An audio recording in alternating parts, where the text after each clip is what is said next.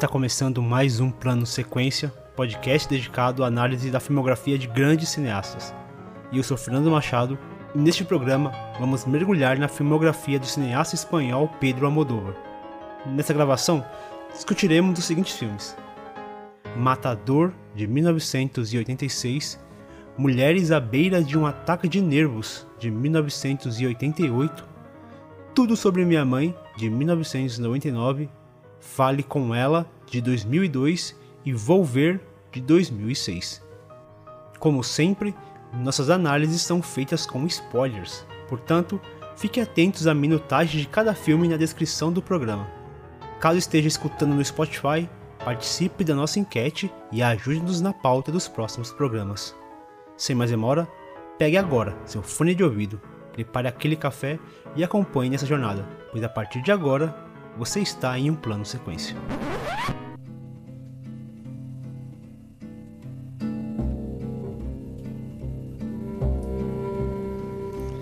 Dicen que por las noches no más se le iba en puro llorar.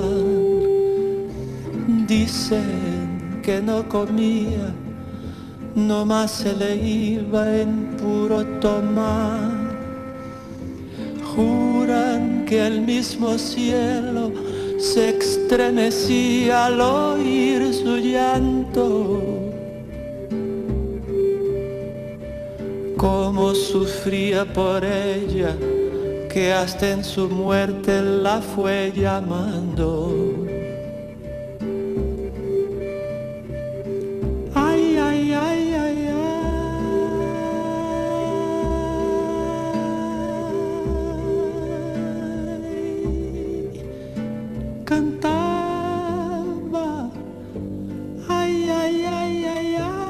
Nascido em Causada, de Calatrava, uma pequena cidade de Almagro, na Espanha, Pedro Almodóvar Caballero nasceu em uma família tradicional espanhola que desejava que ele fosse padre. Durante sua infância, Almodóvar foi enviado para um internato religioso na cidade de Cárceres, onde ele deveria receber a educação preparatória para o seminário, fato que viria a ser tratado em um de seus filmes. Mas em vez disso, o jovem Pedro estava mais interessado nos filmes que ele podia ver no cinema local, algo que ele não poderia fazer em sua cidade natal. Depois que terminou o ensino médio, Almodóvar se mudou para Madrid para perseguir seu sonho de fazer cinema.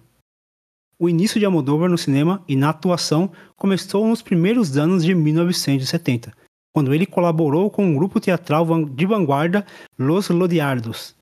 Naqueles anos, marcados por um movimento contracultural depois da morte de Francisco Franco, chamado La Movida Madrileña, ele se tornou uma figura de destaque no mundo artístico e começou a escrever artigos, a cantar em uma banda punk e a mostrar seus primeiros curtas-metragens filmados com sua Super 8. O sucesso internacional veio em 1988 com Mulheres à beira de um ataque de nervos, uma comédia leve e feminista que levou vários prêmios, recebendo inclusive uma indicação ao Oscar de melhor filme estrangeiro. De forma resumida, a carreira de Pedro Almodóvar se divide em três fases. Na primeira, que começa em Pepe, Lucy e Bon, de 1980, e vai até Kika, de 1993, é possível destacar o tom anárquico com o diretor satirizando impiedosamente vários aspectos da sociedade espanhola, principalmente aqueles herdados da era franquista. Na segunda fase, Almodóvar enveredou para uma criativa recriação do gênero clássico de melodramas, sempre permeada por sutis e amargos toques cômicos. Nessa linha, gerou três obras memoráveis: A Flor do Meu Segredo, de 1995, Carne Trêmula, de 1997 e Tudo sobre Minha Mãe, de 1999. Por fim, a terceira fase, que se inicia em Fale com Ela, de 2002, e se desdobra até hoje com Mães Paralelas, busca uma espécie de síntese das fases anteriores, além de estabelecer o gosto por uma linguagem cada vez mais autorreferencial e tomando sua própria relação com o cinema como tema em si. O próprio cineasta comenta sua relação com a arte que produz. Abre aspas. O cinema se tornou minha vida. Não quero dizer um mundo paralelo. Quero dizer minha própria vida. Às vezes, tenho a impressão de que a realidade cotidiana está ali, simplesmente para fornecer material para o meu próximo filme. Fecha aspas. Este é nosso podcast de número 52 E para falar desse cinema de realidades cotidianas de Pedro Almodóvar, estão comigo Marina Oliveira. Fala Marina, tudo bem? Tudo ótimo. Será que eu ainda lembro como é que faz podcast? lembra, lembra. Parece que faz muito tempo que eu não gravo aqui no plano de sequência, mas estou feliz de estar de volta. Saudade do Pedro, saudade do Leandro. É, espero que em breve a gente volte a gravar aqui com a casa cheia, né? Mas estou feliz. É, a gente começando o ano aí falando de um cinema é, divertido, assim como do Almodóvar, né? E com duas mulheres hoje aqui na mesa, então acho que vai ser um, um debate interessante. Então, você já viu que tem mulher na mesa e que vai representar muito bem no lugar de, de dois cuecas, Pedro e, e Leandro, sinto muito, mas a gente trouxe alguém aqui que já, eu já queria trazer há muito tempo, uma, uma, querida que a gente já conhece há muito tempo do Twitter. Camila Henriques, tudo bem, Camila? Oi, Fernando, oi, Marina, oi, todo mundo que está escutando o podcast. Eu estou muito feliz de ser convidada, porque é um podcast que eu já escuto sempre. Inclusive, eu estou na metade do episódio de vocês sobre Billy Wilder, que é meu cineasta oh. preferido. E, não, e, assim, os filmes que vocês selecionaram, eu amo todos, então foi muito legal. Adorei que vocês selecionaram Sabrina, porque ninguém lembra de Sabrina. É... Oh, que bom. Algu alguém fez justiça nessa, nesse mundo. Exatamente, eu amo. Mas, enfim, estou muito feliz de falar de um cineasta que eu gosto muito e foi muito legal poder fazer uma maratona na ordem, né? A gente quase não consegue fazer isso e é muito legal porque ver os filmes na ordem me deu assim uma visão diferente dos filmes que eu já conhecia e também fez eu conhecer principalmente coisas do início que eu ainda não tinha visto. Então foi, foi bem legal. É, e vale aqui também já dar uma dica pra galera que, assim, às vezes a gente faz podcast, a gente fala de alguns diretores, algumas cineastas que são difíceis acessar as suas obras, né? E o Almodóvar, é, não, não todos, mas boa parte da filmografia do Almodóvar está disponível tanto no, na Netflix, na Amazon Prime, na MUBI. Então, muitos dos filmes da pauta, inclusive, acho que dos cinco, quatro desses filmes é possível você assistir em alguma dessas plataformas. Então, é de fácil acesso e então é uma, uma oportunidade de você conhecer o, esse cineasta que, assim, eu, eu, o Almodóvar é um cineasta que ele é muito popular, eu vejo ele como um dos grandes cineastas populares, assim, um dos maiores espanhóis, cineastas espanhóis de todos os tempos, só que eu ainda acho que é um cinema pouco visto, assim, né? Às vezes a pessoa pega um filme, principalmente essa primeira fase, que a gente trouxe aqui, por exemplo, é, Matador, que faz parte dessa primeira, dessa primeira fase, Mulheres à Beira, que já tá ali meio que nessa transição de uma fase para outra, mas esses filmes da primeira fase, para mim, são os melhores, assim, porque é um Almodóvar muito mais, é, digamos, muito mais contestador, muito mais rebelde. Ele vem dessa contracultura, né? Ele vem de, de, uma, de uma era do franquismo, que foi um, uma era de, de ditadura muito ferrenha, assim, na, na, na Espanha. Ainda mais sendo uma ditadura que teve um trabalho de anistia absurdo, assim, que eles anistiaram um monte de, de pessoas que não tinham que ser anistiadas e houve um silenciamento sobre o que foi esse franquismo. E o Almodóvar ele chega para chocar, assim. Os primeiros filmes eles são muito chocantes. O Almodóvar, o Almodóvar mesmo ele comenta que a, a mãe dele, por exemplo, não gosta. Ele tem essa, essa relação forte com a mãe. E a mãe dele não gosta desses filmes da primeira fase porque são exatamente filmes muito contestadores, não tem muito sexo, tem muita violência, ele é muito frontal na forma como ele quer criticar, como ele quer expor algumas situações. Eu não sei se vocês chegaram a ver muitos filmes dessa primeira fase, vocês gostam dessa primeira fase do, do cinema do Almodóvar? Ah, eu gosto. É, mas eu acho que a gente até tem que tomar um pouco de cuidado, assim, que eh, o próprio Almodóvar ele já comentou em algumas entrevistas que ele não gosta de ser chamado de transgressor ou de contraventor, porque esses são adjetivos assim é, que eles têm um peso, eles carregam uma conotação até um pouco negativa, né? Se você transgride, quer dizer que você está fazendo algo meio rebelde, meio ruim, assim. E ele disse que usar, ele não gosta nem de usar essa palavra transgressor, transgress, transgredir, é, porque ele não está querendo agredir nada, sabe? isso vai tudo contra o que ele acredita. Então ele vem dessa criação católica super engessada, super opressora, né? ainda mais para ele, que era um menino homossexual e tal, de uma família muito conservadora. E ele mesmo diz que ele teve duas escolas na vida, quem deu a má educação e quem deu a boa educação. E no caso dele, quem deu a má educação foi a escola católica e quem, quem fez o trabalho de educá-lo foi a arte, né? Foi o cinema. E aí quando a gente usa essa, esse termo transgressor, é, parece que ele está fazendo algo de errado. Na verdade, vai contra o que ele acredita de que na verdade o que ele aprendeu de maneira formal na escola é o que é o errado. então, para ele, o cinema dele é simplesmente cotidiano, é simplesmente a normalidade das coisas, né? É, e eu acho que nesse primeiro momento da carreira ele, vim, ele viu essa necessidade de chegar assim com o pé na porta e trazer essa mensagem super explícita e muito dura e eu acho que a partir do momento em que ele deu esse recado, ele começou a se interessar cada vez mais é, pelos personagens em si, né? Pelo, eu acho que o trabalho dele se torna um pouco mais sensível, assim, é, de entender a psique desses personagens e o relacionamento entre eles, assim. Eu acho que ele fica mais interessado nessas relações é, do que dar essa do que dar essa lacrada, sabe? Do que dar essa discursada, assim. Ele não perde essa veia militante. Os temas eles continuam, tanto as pautas feministas quanto LGBTQI a mais todas essas siglas, né, que ele sempre defendeu, assim, é, ele mantém só que de uma forma mais focada ali no, no, no micro, né? Naquelas relações interpessoais. E esse contexto histórico, essa coisa mais macro, vai ficando um pouquinho mais de lado, assim. Mas eu acho que é, eu não prefiro a primeira fase, porque eu gosto dessa abordagem um pouco mais. É, eu acho que é sensível mesmo. Eu acho que até a forma como ele trabalha as cores, a gente vai comentar por aqui, até isso ele vai rebuscando, assim, ele vai refinando na linguagem dele.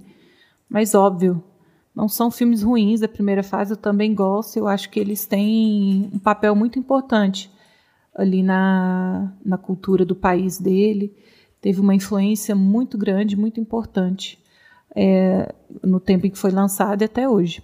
Bom, eu gosto desses filmes, assim, é, em sua maioria, até o Matador, assim, é, o que veio antes eu não, eu não tinha assistido, acho que desses primeiros, assim, eu adoro a Lei do Desejo, eu acho que já é o Almodóvar tendo, é, criando essa maturidade que a gente vai vê-lo explorar nessa segunda fase, né, que, que o Fernando citou, né, que vem depois do A Flor do Meu Segredo, que é a fase que eu mais gosto mesmo dele, assim, quando ele é, coloca realmente. É, provavelmente são os filmes que a mãe dele gosta mais, até porque é, você vê a influência mesmo da mãe dele, né? Porque ela morre entre, eu acho que entre o Carne Trêmula e o Tudo Sobre Minha Mãe, se eu não me engano, e aí ele faz o, o Volver, né, como essa grande homenagem. E é muito interessante, porque você vê que todos os filmes eles vão dialogando, né? A gente vê referência de um e outro, né? Vou falar mais para frente, depois do, do Tudo Sobre Minha Mãe. E como ele vai criando essa virou quase um gênero, né? Um filme do Almodóvar. Mesmo ele transitando por vários gêneros, né? Ele fazendo comédia, ele fazendo um noir, ele fazendo um drama, um melodrama, né? Que para mim é o que ele faz assim de mais brilhante. É, ele, ele consegue, ele conseguiu criar essa marca dele pelas cores, principalmente, já virou até música aqui no Brasil, né? E também pela trupe, né? Que ele que ele criou, né? Ele, principalmente em relação às atrizes. Desde esses primeiros filmes, a gente vê já a Carmen Maura, a Cecília Roth. Depois ele vai, ele para de trabalhar com a Carmen Maura, começa a trabalhar mais com a Marissa Paredes, né? E o Bandeiras está também é, desde o Matador com ele. Então você vê que ele tem assim uma, uma fidelidade não só com os temas que ele gosta, mas com as pessoas com quem ele trabalha. E esses primeiros filmes são muito divertidos. O Pepe Lucebon, ele é muito, ele é caótico, assim, você vê que ele realmente a história mesmo, ele ele trabalhava na telefônica e ele não tinha tempo para filmar, não tinha orçamento, ele só filmava nos fins de semana. Então é um filme assim, mais de guerrilha mesmo, assim, mas é muito engraçado. O próprio Moldova já faz uma participação, que é algo que ele vai fazer de novo depois. E é um filme muito punk rock mesmo. É, é, tem música do punk rock, né? E, e, o meu preferido dessa primeira primeiríssima fase pré-matador é o Maus Hábitos, que é muito engraçado porque eu vejo assim, eu fico pensando, depois eu dei até um Google e realmente assim, muita gente considera que o mudança de hábito é meio que uma cópia do maus hábitos, né? Uma cópia mais comportada, porque ele é basicamente uma mulher que vai se esconder lá junto com as freiras, só que, só que ele coloca essa crítica à igreja de uma forma super ácida mesmo. Ele não, ele não, ele não tem é, esse pudor e você vê mesmo assim que para ele não é transgredir, é algo da realidade dele mesmo. Ele está falando sobre mulheres que ele conhece, sobre pessoas que ele conhece, sobre essa infância dele é, em justaposição com a igreja, é, e como ele questionava tudo. Acho que é um, é um reflexo muito de alguém que, que viveu sua juventude no meio de uma ditadura. Né? E você vê esses pequenos toques de política nos filmes dele e como alguns filmes têm mais, outros filmes têm menos. Eu acho esses primeiros eles têm esse essa atmosfera. Eles podem não citar o tempo todo, né? O, o, o Labirinto de Paixões, o que, que eu fiz para merecer isso, eles ainda têm um pouco disso, mas você sente isso, você sente que é uma, que é um, uma obra de alguém que está se descobrindo e é engraçado, como eu falei, cada filme ele vai melhorando o orçamento, né? Vai melhorando, vai ficando mais arrojado, mas tem temas assim que sempre vão se estar presentes e algo que eu amo muito é o fato assim de que desde o início ele já coloca muita cultura pop no cinema dele.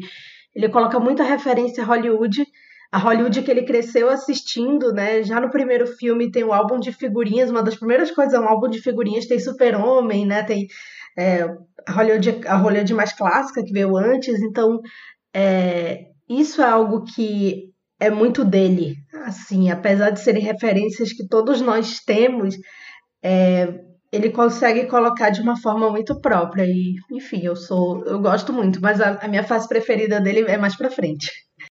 É, ele vai afinando, né? Ele começa, ele, ele vai, ele vai pegando elementos do, do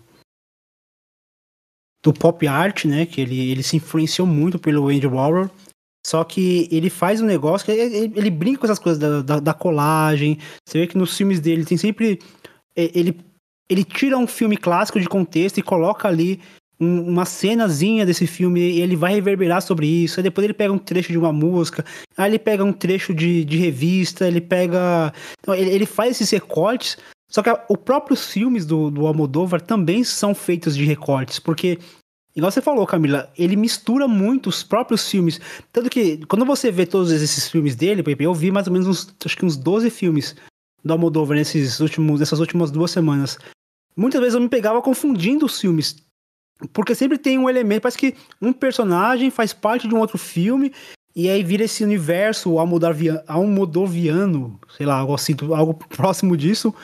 É, e ele tem essa coisa de, de. Parece que as histórias se transitam, e os próprios personagens eles vão transitando. É, e essa veia do recorte também é muito presente. Só que ele vai, ele vai começando na final. Acho que nesses primeiros filmes ele era muito frontal. Muito por conta também tipo, é aquele negócio, né? Quando você vive reprimido, quando você alcança essa, digamos, essa liberdade, você sai de uma repressão, você tende a, a exagerar, porque hoje você pode fazer isso. Então, ah, antigamente eu não podia, agora eu tô fazendo, mas às vezes nem porque eu quero fazer, mas porque eu posso fazer e eu, e eu vou fazer.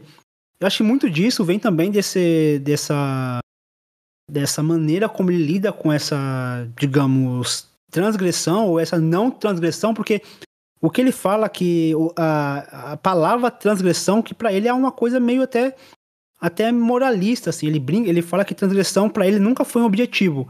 e que ele, ele basicamente ele, ele ignora a existência de Franco, tanto que talvez Mães Paralelas é o que ele mais frontalmente, mas mesmo esse frontalmente, você vê que é meio camuflado ali, há um certo simbolismo no filme, mas de alguma forma ele menciona a existência do franquismo. Mas durante os outros filmes, é, às vezes nem no subtexto, assim, ele simplesmente ignora a existência. Ele fala que isso é proposital, porque ele quer simplesmente ignorar a existência desse passado é, de ditadura, esse passado sombrio.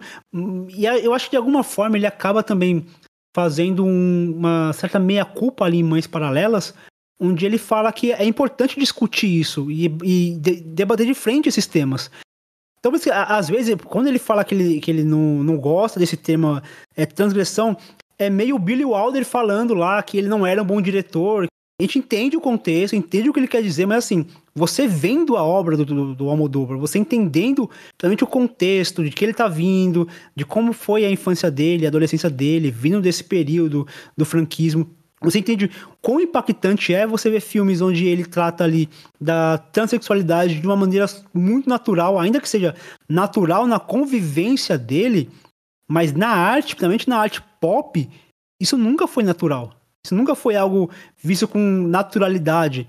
No, principalmente no mainstream. Também depois que ele, que ele alcança esse status, esse estrelato internacional, é, os filmes dele ganham um novo peso porque ele começa a atingir um público, começa a trazer um público que talvez não tivesse acostumado a ver esse tipo de obra e ele passa a fazer parte desse, dessa, desse cinema queer, esse cinema que, que vai dar vozes a, a pessoas que geralmente são invisibilizadas ou que são motivo de chacota no filme, são personagens estereotipados. E aqui não, aqui você vê pessoas, é, pessoas trans, pessoas não binárias com complexidades, que são pessoas que têm as suas falhas, que têm suas virtudes, que têm as suas vivências, que têm as suas idiosincrasias. E isso, isso, de alguma forma, por mais que ele rejeite o título, no cinema pop, no cinema pop, no cinema mainstream, é algo que transgride, é algo transgressor. E essa primeira fase, ele, ele deixa isso muito é, marcado, assim, depois se torna algo até mais, digamos, fluido, né? Depois ele acaba tornando algo mais no subtexto do que essa, essa afronta, essa coisa frontal. É, ele falando da aldeia dele, né? A gente vê tantos cineastas que contam suas próprias histórias, né? Mesmo quando não dirigem, por exemplo, Scorsese, né? Sempre vai ter alguma coisa assim do, do jovem católico, extremamente católico, de família descendente de italianos, assim. Então, é, e, e, ele não, não escreve os roteiros dele, né? Então, é, o tipo de história pela qual ele é atraído. O Moldova, ele, ele é roteirista também, né? Então ele, assim como o Billy Wilder mesmo, né? Então ele, ele tá no processo, teoricamente, do início ao fim. Acredito que o Moldova com mais controle do que o Billy Wilder, porque o Billy Wilder estava num contexto diferente ali de estúdio, com né? certeza. né? Mas eu gosto muito, assim, a, a esse negócio assim dele usar colagem, ele literalmente usa colagem mesmo, porque quase todo filme tem colagem de filmes nas paredes, assim, do, desde no, na, no, na cabeceira de uma freira até no, na casa assim de uma pessoa que tem que, tá, que tem mais acesso a isso teoricamente. Então é muito muito legal assim. É o que me atraiu a ele e é o que me faz dialogar com muitos filmes dele, porque a minha porta para o cinema foi justamente essa Hollywood, né? Esse cinema clássico, né? Não à toa que, por exemplo, Billy Wilder é meu cineasta favorito. É, e ele usa esse clássico não apenas como uma referência, né? Ele realmente introduz esse filme. De alguma forma, esses filmes clássicos ele tem uma função ali dentro daquela história. E aí é, é a coisa do recorte, né? É você pegar um recorte, tirar de, daquele contexto e colocar num contexto totalmente diferente. Não, não, ele ressignifica, né? Eu vou falar mais pra frente disso, mas ele ressignifica, né? O que, que os filmes representam. Ah, isso é muito legal, isso é muito legal. Bom, acho que a gente já falou bastante aqui nessa, nessa introdução, e deu meio que uma visão geral do que a gente pensa dessa, dessas fases do, do Almodóvar.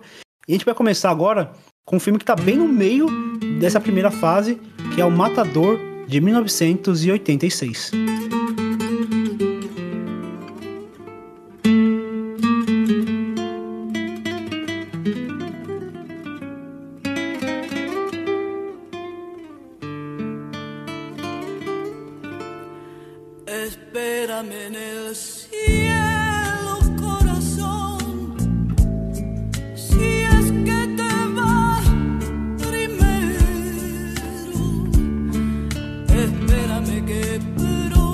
Toureiro é forçado a se aposentar, mas ainda anseia pela emoção de matar, e a encontra no sexo.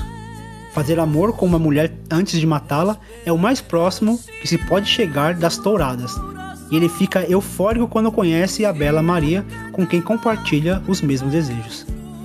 Bom, aqui já começa um. Bem, bem aquilo que a gente está comentando, né? Aí a gente está diante de um Almodóvar bem frontal, assim. Talvez dos filmes da pauta seja o mais mais direto, assim, o mais, digamos, violento, ou talvez o mais imagético do, dos filmes, ainda que a gente ele esteja apenas pincelando a sua, aquela sua estética das cores aqui, mas a gente já consegue ver como ele trabalha, principalmente é, a cor vermelha, a cor rosa, a cor nas roupas, o design de produção. Apesar de ele estar tá apenas tateando, mas aqui já começa a ver onde que vai chegar toda essa, essa construção estética do Almodóvar. Uhum. É, esse filme é meio que um thriller, assim, né? Um filme policial, rola uma investigação no meio da história. É, eu acho que narrativamente é um filme que, que se desenrola bem, assim. É um filme interessante de se acompanhar, mas durante todo o filme, assim, tem um acontecimento que vai bem no comecinho, né? Que é a tentativa de, de estupro ali, né? Que o personagem do Antônio Bandeiras, ele, ele tenta contra a menina. Querendo ou não, é uma, foi um tipo de violência que aconteceu ali bem no começo do filme. E eu fiquei com essa angústia, com essa sensação ruim o filme inteiro, assim, porque é, o filme trata com uma é, casualidade tão grande esse esse acontecimento assim aconteceu uma, uma violência ali contra aquela mulher é, que comparada às outras cenas das outras violências fica até um pouco uh, apagado né? Mas aquilo foi me incomodando assim aquela sequência e a forma como os personagens é como é tudo muito casual assim ninguém liga muito para aquilo né e eu fiquei pensando, gente, o que será que o diretor quer dizer com isso, sabe? É, e entendendo o cinema dele, assim, depois de ver os outros filmes, né, de uma forma mais completa, assim, é, eu vejo que é muito a realidade crua estampada ali, né? Violência contra a mulher é corriqueiro, acontece todos os dias, a cada segundo tem uma mulher sendo é, sofrendo algum tipo de violência em algum lugar. E às vezes até a própria mulher, a mãe que está junto ali, elas são educadas a tratar isso com com descaso, sabe? Não é nem naturalidade, é com descaso mesmo, como se não fosse nada, assim. Então daí é, o meu o meu desconforto já foi justificado, assim. Eu acho que muita coisa é intencional mesmo para a gente ficar é, desconfortável. E fora isso, assim, aquela mãe do Antônio Bandeiras, né? A gente já veio de novo essa crítica muito forte com a igreja, com esse conservadorismo, né? A mãe dele é muito caricata, assim, o, as falas dela, as cenas em que ela aparece, né? A própria direção de arte ali da casa, né? Os, os, os, os elementos de decoração é tudo muito absurdo. E aí que eu acho que essa salada do Almodóvar começa a ficar suculenta, assim, porque é um filme é, que parece ser um thriller, né? Uma perseguição, é um thriller erótico ali entre homem e mulher, né? Mas ao mesmo tempo tem essas, essas, esses toques de absurdo com esses personagens que parece que você nunca vai encontrar uma pessoa assim na vida real, de tão absurda que ela é. E aí você tem os elementos de humor, é, isso tudo vai dando, vai tecendo essa, essa malha do Almodóvar aí no filme. Então acho que é um filme muito, muito carregado assim de críticas, é, principalmente em relação à mulher, a sexualidade da mulher e também do homem, né? Que é uma coisa que eu pelo menos não vejo muito retratada nos filmes, né? como o homem também sofre algum tipo de pressão para ser o macho, é, para ser o transão, né? É, para ser esse homem viril. E o personagem do Antônio Bandeiras é meio que o extremo, né? É o extremo do homem que sofre esse tipo de opressão, assim. Ele quer se provar a todo custo, acaba se tornando uma pessoa violenta, né? Então, é uma coisa que eu acho muito interessante, assim, do Almodóvar. Ele tem essa sensibilidade de... Ele passeia pelos gêneros com muita facilidade, assim, como se ele conhecesse tudo muito bem. Então, quando ele faz um filme do ponto de vista de uma mulher, existe uma, apesar de, né, entre aspas, não ter o local de fala, ele tem uma sensibilidade muito grande, como se ele conhecesse muito bem aquilo que ele está falando. Quando é do ponto de vista de um homem, ele também fala muito bem, ele consegue conduzir bem a história. E eu acho que esse filme é um bom exemplo. Assim, a gente tem esse protagonista homem, esse protagonista mulher, a gente tem o ponto de vista é, dos dois lados e são muito bem trabalhados. É, eu, eu concordo, assim, eu, é um filme que me remete muito, talvez seja uma, uma comparação meio óbvia, porque é, é logo a que me vem quando eu penso nesse filme, que é Um Corpo que Cai, do Hitchcock. Que é um filme que, enfim, né, ele inspira filmes e filmes e filmes, né, muita coisa que veio depois, principalmente esse thriller é, oitentista, o thriller noventista também, né, assim, o clássico thriller supercine, né, que é, esse filme do Almodóvar não passaria no Supercine, que enfim, né, passava mais coisa do Adrian Lyne. Mas é, eu gosto muito de como ele trabalha justamente essa questão do personagem masculino, como a Marina falou, é, de como ele é suscetível à falha, né? E é justamente a falha dele que o tira desse lugar que ele queria estar, né? Que ele, que ele quer se colocar é, no, no, lugar desse professor, né? E aí também tem um tema que a gente vai ver depois em outro filme que, que a gente vai falar aqui, que é a tourada, né? Que é uma que é uma é uma prática assim muito controversa. Que é um né? absurdo, né? Não, eu digo controversa assim porque eu queria usar uma palavra mais amena, talvez mas assim, é uma prática assim, brutal, é, né? Talvez na Espanha seja controversa, é. mas assim, a gente que no resto é brutal. É absurdo. É, é. é assim, é, é, é, completamente baseado em maus tratos, né? Em, em, em brutalidade mesmo. Mas ele usa justamente essa, essa estética para fazer. Ele usa justamente isso para criar uma estética no filme, né? Como a gente vê na abertura, o que, que é o que, que é a tourada, o que, que é o que está acontecendo ali, tudo, todas as visões do personagem, né? Tudo que ele está vendo, o que, que é real, o que, que não é. É um filme mais ousado, porque se você pensa assim que o Almodóvar, o que, que ele tinha feito antes sido daqueles filmes mais escrachados mesmo, com é, que até pegavam temas mais pesados, mas assim, não se aprofundavam tanto, e aí ele vai num filme que pega totalmente assim a psique do personagem mesmo. É, e justamente o personagem masculino. Assim, a gente, a gente pensa nas mulheres do Almodóvar, mas os homens dele são muito movidos pelo desejo também, assim, são muito é, dúbios, eles têm esse caráter dúbio.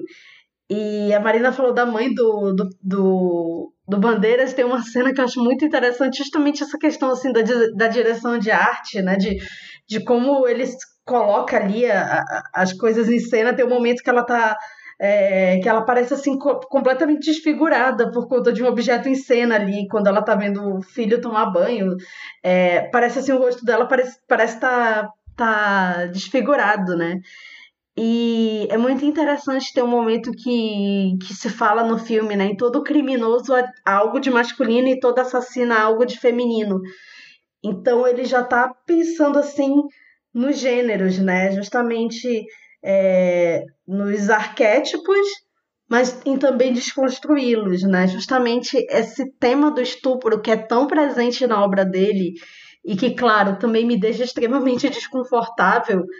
É, principalmente assim, por exemplo, quando eu penso num filme como Kika, que é uma abordagem que eu não gosto que ele tenha, né? eu acho que vira uma coisa ali quase que cômica, né? E é em tempo real, né? Assim, é, é, é bem complicado ali para mim, mas eu acho que eu acho que é bem provocador como ele coloca nesse filme em específico é, e como ele filma, né? Assim, não é algo é, é, é, é algo soturno mesmo, é algo é algo eu não vou falar transgressor porque é horrível essa palavra e ele não gosta também, então e não não combina, mas é algo que tá à margem mesmo, né? Filmado com, com, uma, com uma luz, ou na verdade sem luz, é, porque é algo que é, não, não é, o, não é o, o, o, andar na linha, né? E aí a gente tem é, Bandeiras, né? E Carmen Maura, e assim, né? Parceiros dele que trabalhavam com ele constantemente nessa época, né? E é um filme que eu gosto muito. Eu gosto muito de como ele brinca com, com as imagens e, e aborda esse tema. Ele não está interessado em fazer um filme sobre tourada, como ele não vai fazer no Fale Com Ela, mas ele usa justamente essa coreografia e justamente a cor vermelha, né, que a gente pensa tanto, para para falar desse, para usar esse esse é, ilustrar essa confusão, essa confusão mental. E a gente tem também, né, um momento assim, bem no, no, início, que o personagem ele se masturba vendo, acho que é um filme do Mário Bava, se eu não me engano. Então já é mais uma vez a Moldova colocando lá o que é, o que o nutre, né, como pessoa que é o cinema e, e colocando num, numa, numa posição é, diferente do que você imaginaria. Eu acho que um, uma coisa legal que a gente nota assim desde esse filme, assim, desde o começo da carreira dele, é que ele questiona muito uh, os papéis sociais mesmo, né? A performance. E ele vai falar isso literalmente mais para frente no, no filme do Tudo sobre Minha Mãe, né? Que ele está interessado em em desmistificar esses, esses papéis que a gente atua na vida real, né? E eu acho que essa questão da torada, que é um movimento quase com acasalamento, né? Uma dança, onde um está tentando seduzir o outro ao mesmo tempo que está convidando para um abate, né? Para um matar o outro e que depois a, o toureiro vai reproduzir isso nos relacionamentos amorosos dele. E a gente tem a mulher, tem até a namorada dele que é uma modelo, né? E ela tá o tempo todo se fantasiando e se travestindo com roupas, com maquiagem, é, para performar o papel de uma mulher é, segura, de uma mulher sensual, de uma mulher decidida, quanto na verdade ela só está querendo ser aceita, ela só está querendo a aprovação daquele homem também a protagonista, né, que se traveste de advogada, é, séria, defensora da justiça, quando na verdade ela é uma serial killer, né, por trás, assim. Então acho que ele tem esse esse interesse de ver as pessoas é, atuando nessas diferentes esferas, né, na, na esfera social, familiar, religiosa, pessoal, como cada um se comporta, né, e os, e os artifícios que cada um usa para para desempenhar os papéis. Acho interessante vocês trazerem esse assunto da tourada, porque sempre vejo essa tourada como algo, uma, uma metáfora, algo, uma alegoria, uma, uma, algo mais metafórico para de alguma forma retratar essa sociedade da performance. E nesse sentido me lembrou muito dois filmes do Cronenberg, que é o Crash e o Videodrome, que são dois filmes que, lógico, o primeiro, que é o Videodrome, foi feito antes, né, do, do próprio Matador, que ali me remete muito a essa exposição televisiva da violência, sabe, essa coisa da bestialidade, do showbiz. E, e o Crash naquele, naquela, naquele elemento fetichista, né? Aquela relação do, do feitiço com a violência. Eu, eu ainda acho que, que é, Crash parte de uma experiência mais sensorial, né? É, muito mais complexa, que o Almodóvar ele vai para uma coisa muito mais extrapolada, muito mais exagerada, né? Uma violência mais afrontosa. Até porque a gente já comentou muito sobre, sobre essa coisa do franquismo. Só que é, Crash ele é um pouco mais controlado, assim. Eu acho que esse filme ele acaba muitas vezes pecando pelo, pelo talvez esse excesso ou por essa, por essa, eu acho a, a, conclusão, o clímax não, eu acho a cena final belíssima, assim, de uma, de uma, é toda uma simbologia, acho que diz muito sobre, sobre como, como aquelas pessoas, como aquele desejo de morte chegou naquele clima que sobre como é, é, um comportamento basicamente de autodestrutivo, né? E aquela cena deixa isso bem claro. Mas quando o, o filme ele coloca aqueles elementos surreais na história de uma maneira até desonesta, né? Porque em momento algum aquele personagem do Antônio Bandeiras demonstrou algum tipo de mediunidade. E do nada, assim, de repente, ele começa a ter isso. Então, é, me, me, incomodou essa, essa solução que ele fez, mas até ali, acho que a construção era, era muito, apesar desse excesso, era muito bem feita porque eu consegui enxergar toda essa toda essa alegoria quando ele coloca aquele, aquele personagem do Bandeira como um personagem frágil, né, um personagem que ele ele se espelhava em alguém, então diz muito sobre essa coisa do homem se espelhar em alguém e querer ser essa pessoa, mesmo sendo uma pessoa uma pessoa fraca, não só fisicamente fraca, mas mentalmente fraco. O Almodóvar ele faz muito disso, né? Muitos dos seus filmes, os personagens masculinos são personagens até de certa forma é, infantis, é, imaturos, é, mas não aquela imaturidade do ah, o jovem que não. Não, é imaturidade, é homem maduro mesmo, é homem mais velho, mas que não tem. É, tem, tem uma certa fragilidade, é são pessoas erradas, são pessoas é, com dificuldade de se comunicar, então você vê muito isso nos, como o Almodóvar retrata os homens nos seus filmes. Eu acho que aqui ele, ele trabalha bem isso, é, principalmente no personagem do Antônio Bandeiras, né, que é esse, esse personagem deslocado que busca copiar alguém, mesmo que, que para fazer isso o cara tenha que cometer atos mais absurdos ou acobertar atos que realmente não foram ele que fez. É, é, só queria fazer menção a uma cena que eu acho muito bonita, assim, esteticamente, que é a cena onde a namorada do, do toureiro vai até o. Um, o escritório da advogada, não sei se é o escritório da advogada, mas que rola um, um, momento meio que de competição entre as duas. Então a advogada vai plena, entra no elevador e começa a descer, e a modelo começa a correr é, na, nas escadas em círculo, né, circulando o elevador, assim. É, eu acho uma metáfora muito, muito boa, assim, que enquanto aquela mulher está plena andando, a menina está correndo desesperada e não consegue alcançar, né?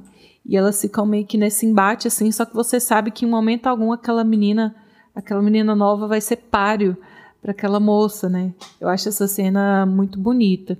E comentando assim o que o Fernando falou desse, desses personagens é, masculinos, assim, eu acho que o fato do Almodóvar ser homossexual e ele é, tem esse olhar diferenciado, assim, é, para as pessoas, para o mundo, é que existe esse problema muito grande de que os homens eles são educados, eles crescem aprendendo, é de que o homem não pode exprimir nenhum tipo de sensibilidade, assim, não pode ter sensibilidade é, artística, não pode ter sensibilidade emocional, muito menos uma sensibilidade física, assim. O homem tem que ser duro, inflexível em todos os aspectos e quando uma pessoa é homossexual e tem essa sensibilidade diferenciada, é uma pessoa mais delicada mesmo, é, ele não vai ter esse espelho, ele não vai ter essa referência masculina de uma pessoa como ele, porque esses homens sensíveis eles não são retratados em lugar nenhum, porque homem não pode ser assim.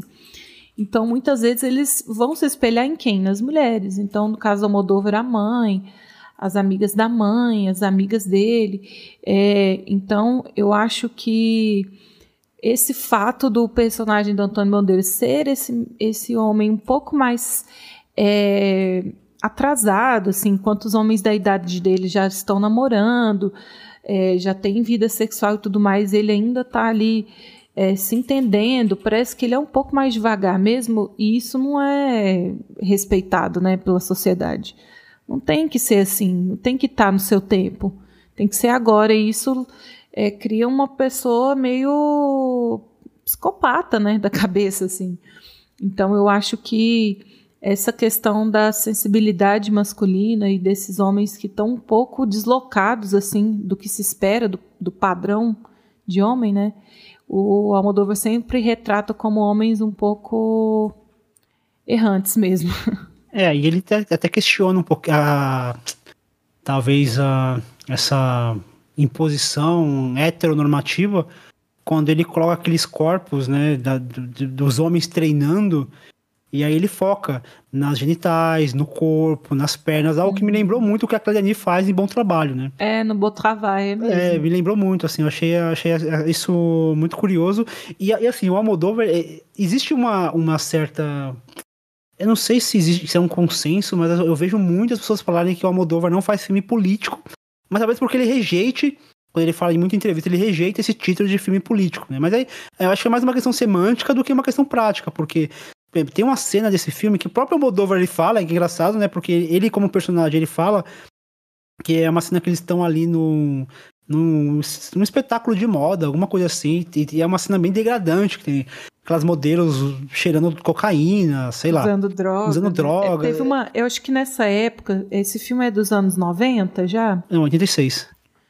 É, nos anos 80 para 90 que deu aquele boom assim das Uber Models, né? Hum, tá. E era uma estética muito usada em revista de moda, que era hero heroin chic. Hum, porque as modelos um eram muito viciadas disso, né? em heroína. E, esse, e essa é, e essa era uma estética real assim. As modelos usavam droga para ficar com essa estética mesmo de de usuário de heroína e isso era tido como algo. Sim, aquelas ma aquela, maqui é, né? aquela maquiagem do, do, olho profundo, né? Aquelas sombras no olho. E aí, nesse momento que, ela, que ele tá sendo. Ela, o personagem, vivido pelo Pedro Almodóvar, está sendo entrevistado, e ele fala: o país é dividido em duas partes principais. Dos invejosos e dos intolerantes. E aí ele se coloca entre, entre esses dois polos, né? Então, é, você vê esse tipo de comentário que ele, ele falando de. Porque realmente, aquele, naquele momento da, da Espanha existia essa divisão muito clara. E ele queria se fazer, ele queria se colocar no meio, assim, como, como um, um agente do caos, basicamente, né? Um agente caótico, um agente que vai trazer pautas que até então não eram trazidas ou que eram trazidas de maneira muito é, talvez rasas. Então, é, é esse, esse, tipo de, esse tipo de comentário político que para mim me agrada. Não é aquele político frontal, mas é um político ali no meio, no, no, no, nos próprios temas que ele, que ele resolve, que ele resolve fazer os registros, né? É, ele vai, ele vai. Tem alguns filmes que ele é mais explícito, né? No Carne Trêmula, ele literalmente usa o, o franquismo para iniciar o filme e fecha o filme com a Espanha como, como era naquela época, depois, né? Nos anos 90. Então, e eu gosto muito assim do fato de que esse personagem do, do, do professor, ele é um cara que foi tirado da, da profissão dele, né? Do, de ser toureiro, né? Ele, ele foi retirado ali, ele tá numa uma situação, entre aspas, de vulnerabilidade, né? Então ele, ele já brinca assim com essa coisa assim de, de não ser o cara que é 100% é, que seria 100% o ideal de admiração profissional. Né? Então ele, ele, ele pega isso, ele pega as fragilidades desses personagens, como ele vai fazer depois no, no ano seguinte, na Lei do Desejo, de usar esse personagem do, do Bandeiras, que é um cara que é movido 100% pelo desejo e toma atitudes absurdas, criminosas, é, nessa ânsia de conseguir o que quer, que, na verdade, quem ele quer, né? Que é o personagem do, do diretor, né? É, uma atitude totalmente autodestrutiva e o final mostra muito bem isso, né? Essa questão da. Eu acho que os personagens eles vão se destruindo aos poucos a... conforme o filme vai acontecendo. Bem, já falou bastante aqui sobre esse primeiro filme da pauta, a gente pode avançar um pouquinho mais e para 1988, com talvez o primeiro filme aclamado né, do Pedro Almodóvar, que é Mulheres, Mulheres à Beira de um Ataque de Nervos, de 1988. Vive feliz, mi bien, si el amor que tú me diste para siempre de sentir. Soy infeliz, si porque tú no ahí en la cabina. piensas Gente Uma atriz de televisão encontra-se com uma variedade de personagens excêntricos depois de embarcar numa jornada para descobrir por que seu amante a deixou abruptamente. Eu acho que aqui, aquilo que ficou conhecido como cinema almodovariano acaba surgindo a partir desse filme, né? Porque aqui ele começa a desenvolver essa estética que ele já vinha aprimorando em artes em filmes anteriores. Pra, a gente pegar a Lei do Desejo, e já começa a ver essa, essa estética do, das cores, essa estética da, da mobília mesmo, né? Essa mobília é, colorida, artística, que, que acaba conversando bastante, interagindo com, com os personagens. E aqui ele, é, ele, ele consegue uma grandiosidade que até então ele não tinha conseguido. Ah, sim. É... Começando assim pela estética, né? Que é... parece que eu estou vendo um filme em Technicolor, né? De tão saturado, de tão colorido, assim, as cores são chamativas. E eu acho que existe uma uma coisa plástica, assim, meio que de estúdio de TV mesmo, né? Aquele, aquela cobertura que eles têm é 100% um estúdio de televisão, né? Se parar para pensar, é, é tudo muito fake. Artificial, né? Tudo muito artificial, assim. E eu acho que só ajuda a construir essa, essa aura de melodrama bem novelesco mesmo, assim, mas eu não acho, eu não acho nada do que o Almodóvar faz super melo, melodramático. Eu acho que tem esse ar de, de, de, de telenovela, é, do exagero, é, dos personagens caricatos, das roupas coloridas. E aqui a gente tem o um personagem né, da primeira esposa do, do amante da, da protagonista, que ela meio que teve uma doença, foi para hospício e ficou 20 anos reclusa, e quando voltou ela queria, gente está nos anos 80, 90, ela queria usar a roupa dos anos 60, 70, assim. Então ela é a mais caricata das caricatas, né? Uma senhora usando aqueles delineados enormes, Elizabeth Taylor, né? Peruca, cabelão, tem perseguição de carro, tem um tem criado um, uma criação de galinhas numa numa cobertura chiquérrima em Madrid assim. Então é tudo ele vai muito pro absurdo né? Só que quando o filme dá esses, essas pausas para os diálogos e para os personagens conversarem tudo que é dito ali é tudo muito é, é tudo muito cotidiano mesmo né e eu acho que a maior beleza desse filme, assim, é ele mostrar. Você acha que você vai ver um filme de, de mulheres loucas, né? Quando na verdade você vai ver um filme de mulheres se ajudando, mulheres construindo uma rede de apoio. Essas mulheres elas não são loucas, elas precisam, elas precisam de apoio, elas precisam de ajuda, assim. É muito fácil, sei lá, e taxar uma mulher de doida, né? E não saber o que está acontecendo na vida dela, assim. Mas eu acho que esses elementos exagerados, absurdos, é quase surreal, é, eles contribuem para a leveza do filme. A gente está falando de mulher, mulheres que foram abandonadas. É, tem até uma das personagens, né, que estava que estava tendo caso com um terrorista xiita, né? Tem até esse plano, esse contexto político aí no filme. É, mas aí, em contraponto, você tem aquela cena dela colocando fogo no colchão e diversas vezes no filme as pessoas entram no apartamento, vão visitar ela e ela não faz nada a respeito daquela, daquele colchão queimado, né? As pessoas entram na casa e, e como se não fosse nada aquilo, aquela cena de destruição. Então eu acho que esse filme ele traz bem esse equilíbrio, assim, dos temas pesados, é, da estética é, exagerada de telenovela, é, mas traz uma veracidade, traz uma verdade, porque o texto é muito bom, né? Então, apesar de ser absurdo e engraçado, também é sensível, também você consegue se relacionar com, as, com aquelas mulheres, você consegue entender o dilema delas. É, então, talvez não sejam essas mulheres que, que sejam loucas, né? Talvez o ambiente é muito doido e elas só precisam se encontrar ali para se ajudar, sabe? Mas eu acho que com, com para falar dessa dessa fórmula do Almodóvar, né, esse filme é um belo de um, de um exemplar mesmo, porque ele tem um equilíbrio muito bom nesses elementos. É, eu, eu gosto muito que é uma conjunção de situações absurdas, né? Era só para ser assim uma história de uma mulher abandonada, né? A personagem da, da Carmen Maura, Peppa, e, e já começa assim, é, eu, eu gosto do Almodóvar que ele é muito específico, são situações absurdas, porém muito específicas, né? É, ela é uma dubladora e é, ela aparece dublando com, com o Ivan, né? O, o, Johnny Guitar, inclusive, né? Mais um filme clássico que ele, que ele coloca ali em outro, em outro contexto. É, e é, essa, essa união feminina, né? Eu gosto muito da, das, das situações que vão acontecendo naquele apartamento que realmente parece um cenário de TV, porque a gente só vê num ângulo, basicamente, né?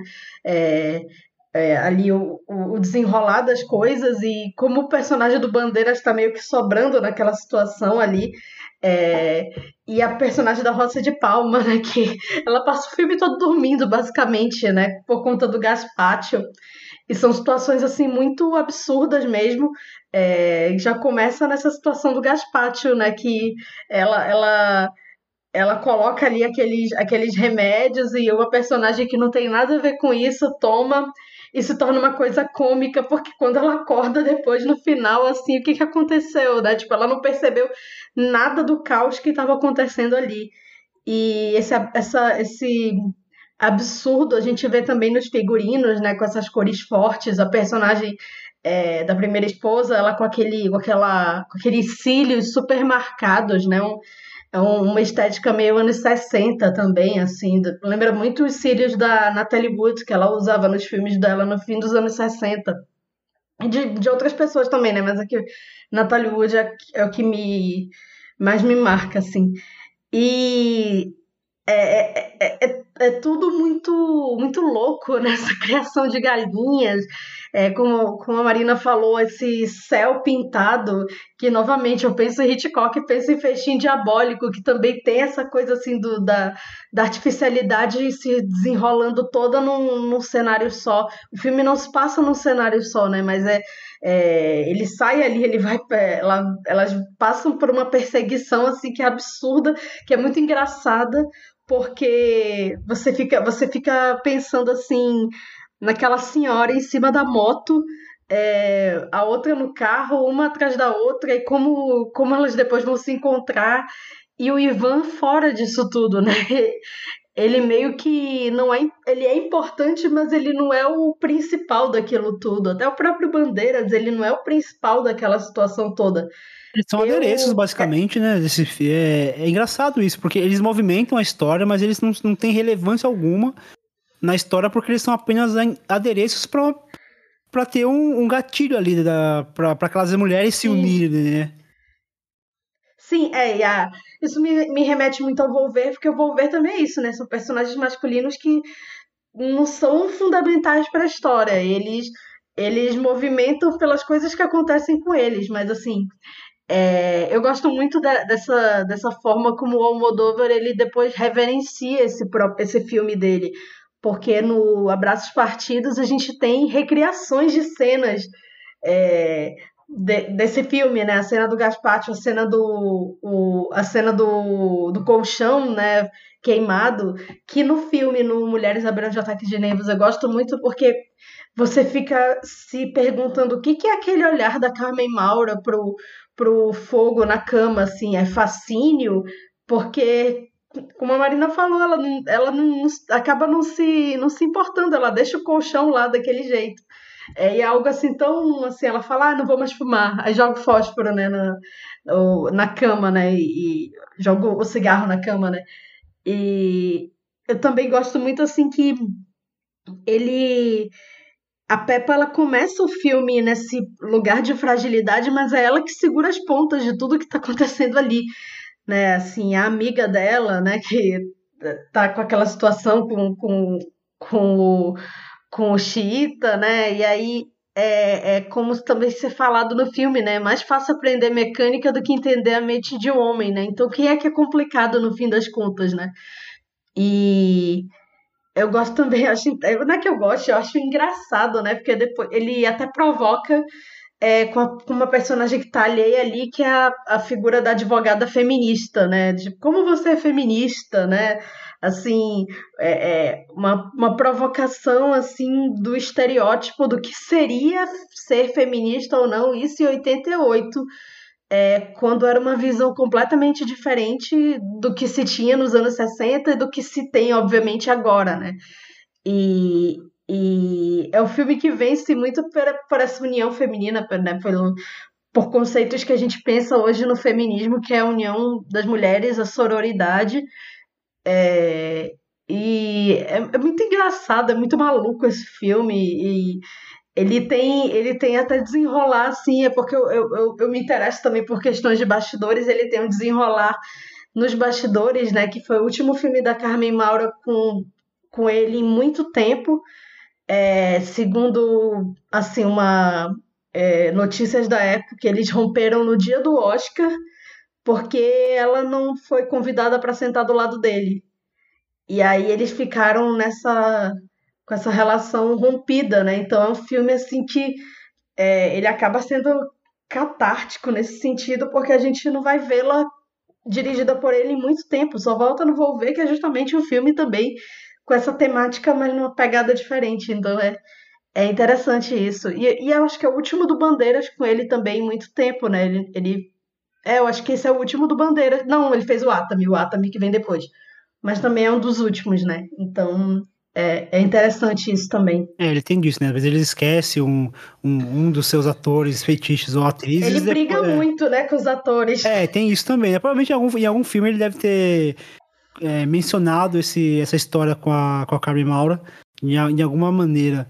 E uma coisa também que, que me fascina aqui nesse filme é, é como ele é imageticamente poderoso, né? Ele conseguiu, ele teve a proeza de pegar um prato, o gazpacho, que é um prato muito popular na, na Espanha. Pra quem não sabe, gazpacho é, uma, é basicamente uma sopa, geralmente ela é servido fria.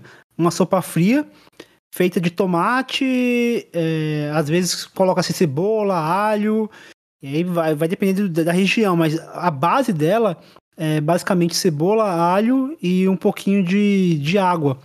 E só que esse filme conseguiu popularizar ainda mais um prato que já era mega popular. Até porque esse prato ele conversa muito com a própria estética, né? É um prato vermelho, assim. Ele geralmente ele é servido numa jarra, parece jarra de suco mesmo, né? Ele é servido, muitas vezes ele, ele, é servido como um suco, na real, né? Ele coloca num copo e você bebe como se estivesse tomando um, um, um, suco espesso, né? Não é uma sopa que você Eu sempre pensei que era um suco. Não, e a cena e a cena dela preparando o gazpacho é quase que um assassinato, assim, né? É, porque ela Sim. pica, ela, ela, ela fecha a cara e vai é picando, é, e vai picando, parece, é, parece que tá picando aqueles, aqueles legumes, parece que tá picando o, o próprio Ivan ali de alguma forma, né? Sim, exatamente. E é engraçado que ele usa muito esses objetos, né? Ele tem muito telefone no tem, filme, é. né? E telefones coloridos. Né? Destruídos né? também, fita né? cassete. é, assim, é, o telefone é, um, é, quase um coadjuvante. Né? É, assim, é muito, é muito interessante isso, como ele usa os objetos é, para contar essa história, né? Eu queria levantar um negócio que você comentou, Camila, quando, ele, quando você fala sobre eh, ele romper o estereótipo da, do feminista. Porque é isso, né? É, o, o Almodóvar, ele não gosta de se colocar em caixas. Então, quando ele coloca essa feminista... E assim, aqui ela não é uma personagem, ela é uma feminista. Se é advogada... Exatamente. É um detalhe. A questão é que ela é uma feminista. É a palavra, é o termo, a caixinha. E assim, o ato feminista do filme não é, não é feito por uma personagem feminista. É feita pelas mulheres. Porque o feminismo é feito por essas mulheres. É feito na, na ação dessas mulheres que você falou, a sororidade, o acolhimento. O Almodão ele trabalha muito com acolhimento, com essa coisa dessa rede de. Hoje virou meio que uma modinha falar de rede de proteção, Não mas é. assim. É rede de apoio. Rede de apoio, né? É uma palavra que dá até um ranço. BBB. Dá até um ranço. Ai, gente, por que, que as pessoas é, é, tiram o, o, significado das palavras assim? Né? Exatamente. Né? E aí, quando, Esvaziam demais. É, e aí quando você quer usar. Exatamente, esvazia o significado. É, e aí quando você quer usar, você não pode mais. Mas assim, o Almodóvar, ele, ele tem essa, essa coisa, né? Tipo, já do, de Volver, mas Volver tem, tem talvez uma das melhores cenas do cinema do Almodóvar para mim, que é quando mulheres se unem para fazer alguma coisa. Geralmente algum mal a algum homem, matar, enterrar, algo do tipo. Mas é interessante esse movimento que ele cria, né? Essa, essa... E assim, ele fala que ele não é, não é o que ele pensa, ah, vou fazer um filme sobre mulheres. Não, vou fazer um filme. Só que assim, as histórias que, ele, que, na, que na cabeça dele são mais interessantes são histórias com mulheres como protagonista, não é algo É, mas eu planejado. acho que como ele está lidando com temas específicos, não adianta você querer encaixar um gênero ou outro é, forçado, né? Então, assim, acaba que pelas temáticas que ele aborda, ele acaba pendendo para um lado ou para o outro, mas ele diz que esse processo de definir personagem, característica de personagem, gênero, ele diz que durante o roteiro isso muda muitas vezes. Quando ele começa o roteiro, ele está fazendo um filme sobre uma mulher, quando termina é um homem, assim. Então, conforme ele vai entendendo a cabeça daquele personagem, que ele vai decidindo essas coisas, assim. É, e aí, em relação a esses homens, assim, que ele vai fazer depois em outros filmes, como o Volver, né? É que quando ele filma os homens, os homens meio que eles estão numa penumbra, assim, eles não estão nessa explosão de cores que ele coloca para as mulheres, eles não estão no enquadramento incrível que ele faz para as mulheres. É, e esse filme ele começa com uma cena do Ivan é, dublando, né? Um filme é uma cena dele andando pelo corredor e várias mulheres passando. É uma, um texto bem legal assim sobre mulheres e tal. É, só que ele fica meio que na penumbra de perfil, meio que escondido, e esse personagem passa o filme inteiro dele. É, meio que sendo filmado de lado, assim, ele nunca é frontal no filme, né? E eu também acho, acho muito interessante essa coisa metalinguística, né? De, do fazer filme, né? Da dublagem e tal. E mais uma vez trazendo essa questão da performance, né? Que no trabalho, na sociedade, eles desempenham um papel como, sei lá, como colegas de trabalho, como amantes nos personagens dos filmes. E na vida real, eles performam outros personagens, né? Eu acho que isso permeia muito o filme também. E quando ela tem que dublar, ela sempre acaba se envolvendo muito com as histórias e chora e desmaia, é, porque é meio, é meio que se fosse o papel da vida dela que ela está dublando ali, né? Então, a gente já falou bastante agora de Mulheres à beira do toque de nervos. Então vamos dar um salto agora um pouquinho maior nessa, nessa cronologia. Vamos lá para 1999 com o filme Tudo Sobre Minha Mãe.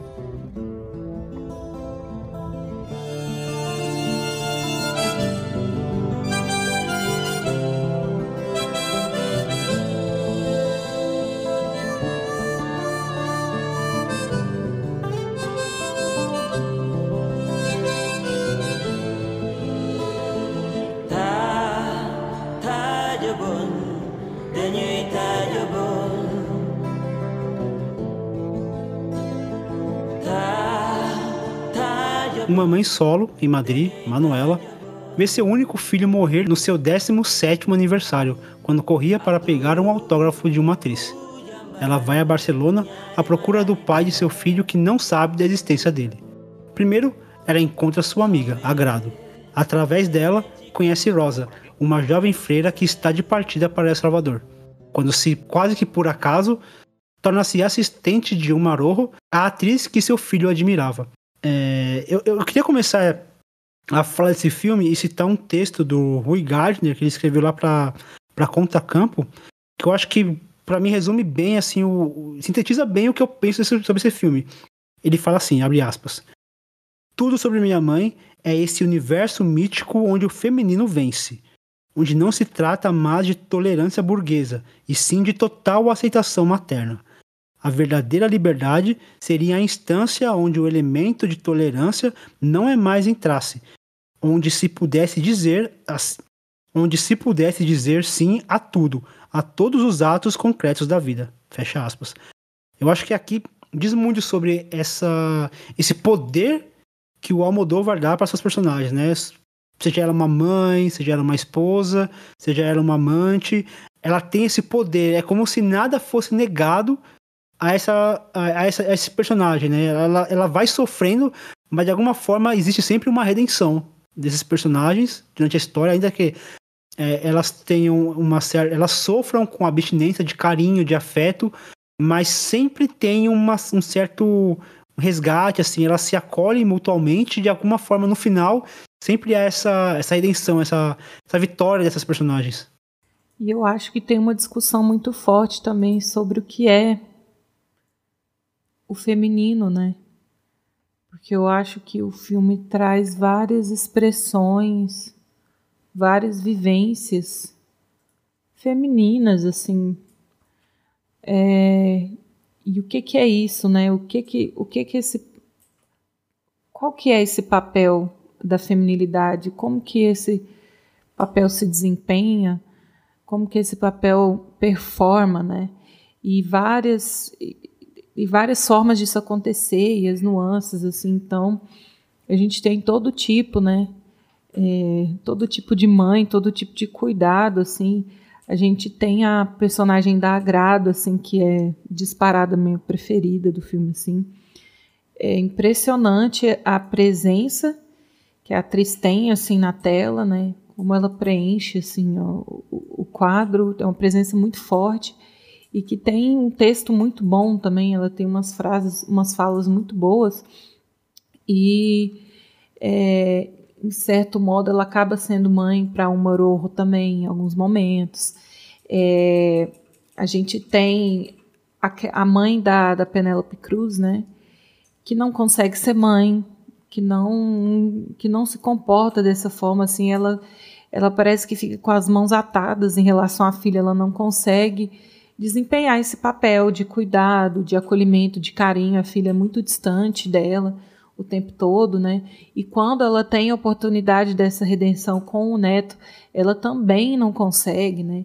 Então tem isso também das pessoas que por uma razão ou outra, é, apesar de quererem, não conseguem, às vezes porque não tem na natureza delas ali desempenhar esse papel afetivo, né, na vida das pessoas. É, então eu acho que o filme questiona muito assim o, o papel da mulher e o que, que é o feminino, né?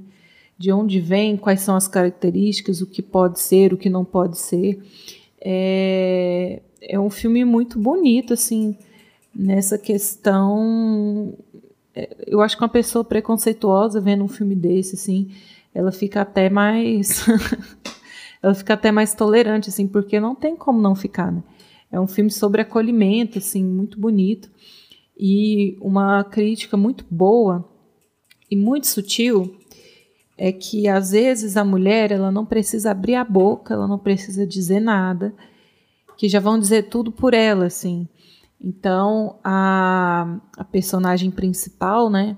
A, eu esqueci o nome dela, Fernando. Manuela. Manuela. É. Não, é a Cecília Roth que faz a Manuela. É. Ela, em vários lugares que ela chega, quando ela vai falar com as pessoas, assim, ela não precisa falar nada que já inferem que ela é prostituta, já inferem que ela é pobre, que ela é isso, que ela é aquilo, que ela não sabe e tal. É, e conforme as pessoas dão dois segundos assim de tempo para conhecer ela, você percebe, não, é, ela é uma enfermeira, ela também cozinha super bem, podia ser uma, uma, uma chefe de cozinha. Ela é uma ótima é, cuidadora, uma ótima mãe, uma ótima amiga. Então, é, em muitos momentos, assim, as mulheres não falam nada. No filme, elas não falam nada. E as pessoas já inferem um monte de coisa sobre elas, né? É, e como elas têm que estar tá o tempo inteiro ou se calando ou se provando, né? É, diante dessas críticas. Assim, eu acho que a personagem principal ela passa por essas é, por esses preconceitos assim muito bem. Parece que ela não tem nada a provar para ninguém. Né? Ela sabe quem ela é, ela sabe do que ela está atrás. Então ela não se deixa abalar por nada e ela vai, ela segue em frente, mesmo quando ela não quer ajudar, porque ela tem outras prioridades, ela não consegue, ela acaba se envolvendo com as pessoas, ela ajuda. É, então, esse senso de sororidade mesmo, né, de comunidade, de não conseguir desviar o olhar para o problema do próximo, né, de estar sempre ali para ajudar. Então, eu acho que é um filme questionador nesse sentido, né, da gente entender o que é uma mulher e qual o papel que essa mulher tem que desempenhar ou quais as possibilidades, né, o que, que ela pode fazer e quando ela tem apoio, até, até quão longe ela pode chegar, né? Eu acho isso muito legal. É, tem uma coisa que eu fiquei muito encantado quando eu vi isso no filme, quando a personagem da Penélope Cruz ela, ela fala ali que ela se envolveu com o. Ah, esqueci o nome do. Do. Com a Lola? É, com a Lola. Quando, ele, quando ela, ele, ela fala que se envolveu com a Lola, ela é censurada, mas não censurada pelo fato dela estar tá se envolvendo com uma mulher trans, ou com, com uma travesti, no caso, né? Nem uma mulher trans, uma travesti. Porque isso seria muito fácil, seria muito lugar comum você criticar, mas. Não, a crítica é como você vai envolver com uma pessoa como a Lola, de personalidade da Lola. A Lola que é uma pessoa que. Desonesta. Não, desonesta, né? mentirosa, que ela não, não tem apego, que ela é desapegada, que ela não se importa com, com, com sei lá, com o sentimento da, da companheira. Isso eu acho muito interessante, porque de início você fala, pô, tá, tá criticando porque ela teve um envolvimento com uma pessoa trans, com uma, com uma travesti, na verdade não. O fato de ser travesti tanto, tanto, pouco importa, não faz diferença nenhuma para a história. Não tem importância nenhuma pro que tá não, acontecendo para a história. O filme ainda faz um serviço social, assim, um folhetim social, é, conscientização em relação à AIDS, né? Dá arruma tempo no filme para falar sobre isso, que é, é muito interessante, né?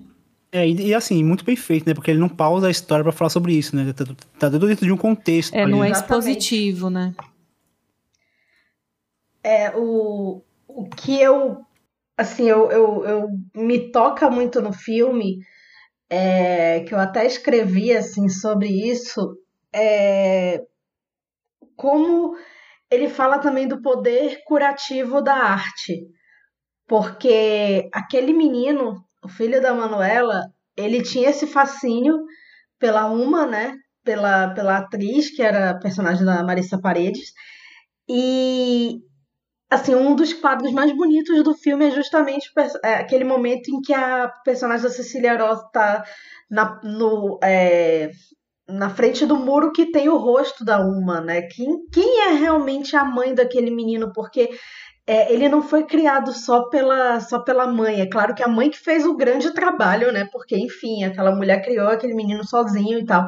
Mas é, quem nos cria também é o que a gente consome. A gente.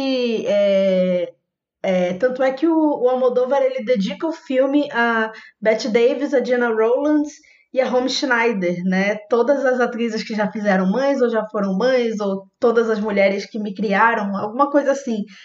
É, e, e eu gosto muito disso, eu gosto muito de como ele coloca isso, porque me fez, fez eu refletir sobre como muito do meu amor pelo cinema veio pelas atrizes. E muitas dessas atrizes estão nos filmes do Almodóvar. Assim, a, a Cecília Roth, a Penélope Cruz, a, em outros filmes a Vitória Abril, Carmen Maura, enfim, é, é, de Palma.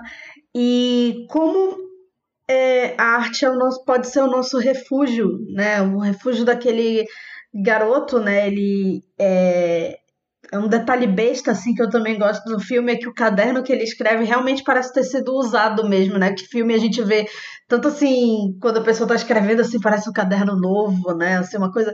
É, o, o Almodóvar, ele tem esse... Ele trabalha com uma equipe é, que é muito unida, né? Então, é, tudo ali dialoga, né? Tanto é que, eu não sei se é nesse filme, mas em vários filmes dele tem o mesmo sofá, que é, só muda a capa, assim. Então, é, é você, você sente isso, você sente esse toque dele, né? E como é, ele está contando a história daquelas mulheres, e por mais que o foco seja a Manuela, cada uma ali tem uma história interessante, tem um subtexto, muita coisa que a gente não sabe é, que é colocado ali. Por exemplo, o monólogo da Agrado, ele revela tanto sobre a personagem que é, é, é acaba sendo um momento, um dos momentos mais memoráveis do filme.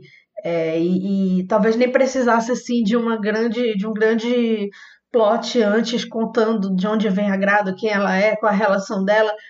É, é maravilhoso e é uma, uma coisa assim que ali é para ser um improviso, né? Para ser é, o, o momento em que ela toma o palco porque é o que tem que, tem que acontecer.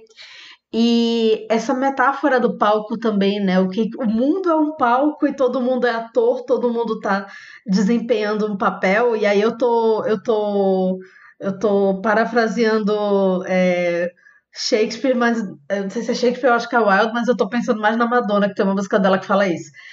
E é, como ele filma o palco também, a gente também tá tão acostumado a ver peças que são filmadas em filmes com distanciamento e como ele filma com uma aproximação, como se a gente estivesse ali no palco, como se a gente estivesse vivendo aquilo ali. E como depois ele coloca a Manuela ali naquela situação, e aí a gente relaciona com o quê? Com a Malvada, porque é o filme que eles estão vendo no, é, em momentos anteriores do filme.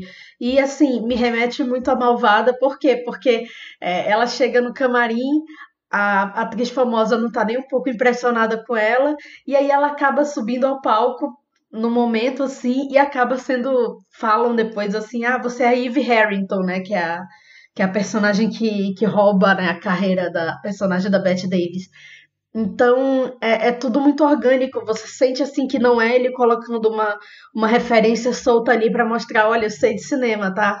Olha aí eu eu, eu, eu entendo né? Eu, eu, eu, faço filme porque eu sou cinéfila e tal. Não é uma coisa assim que você sente que vem de um lugar muito profundo dele.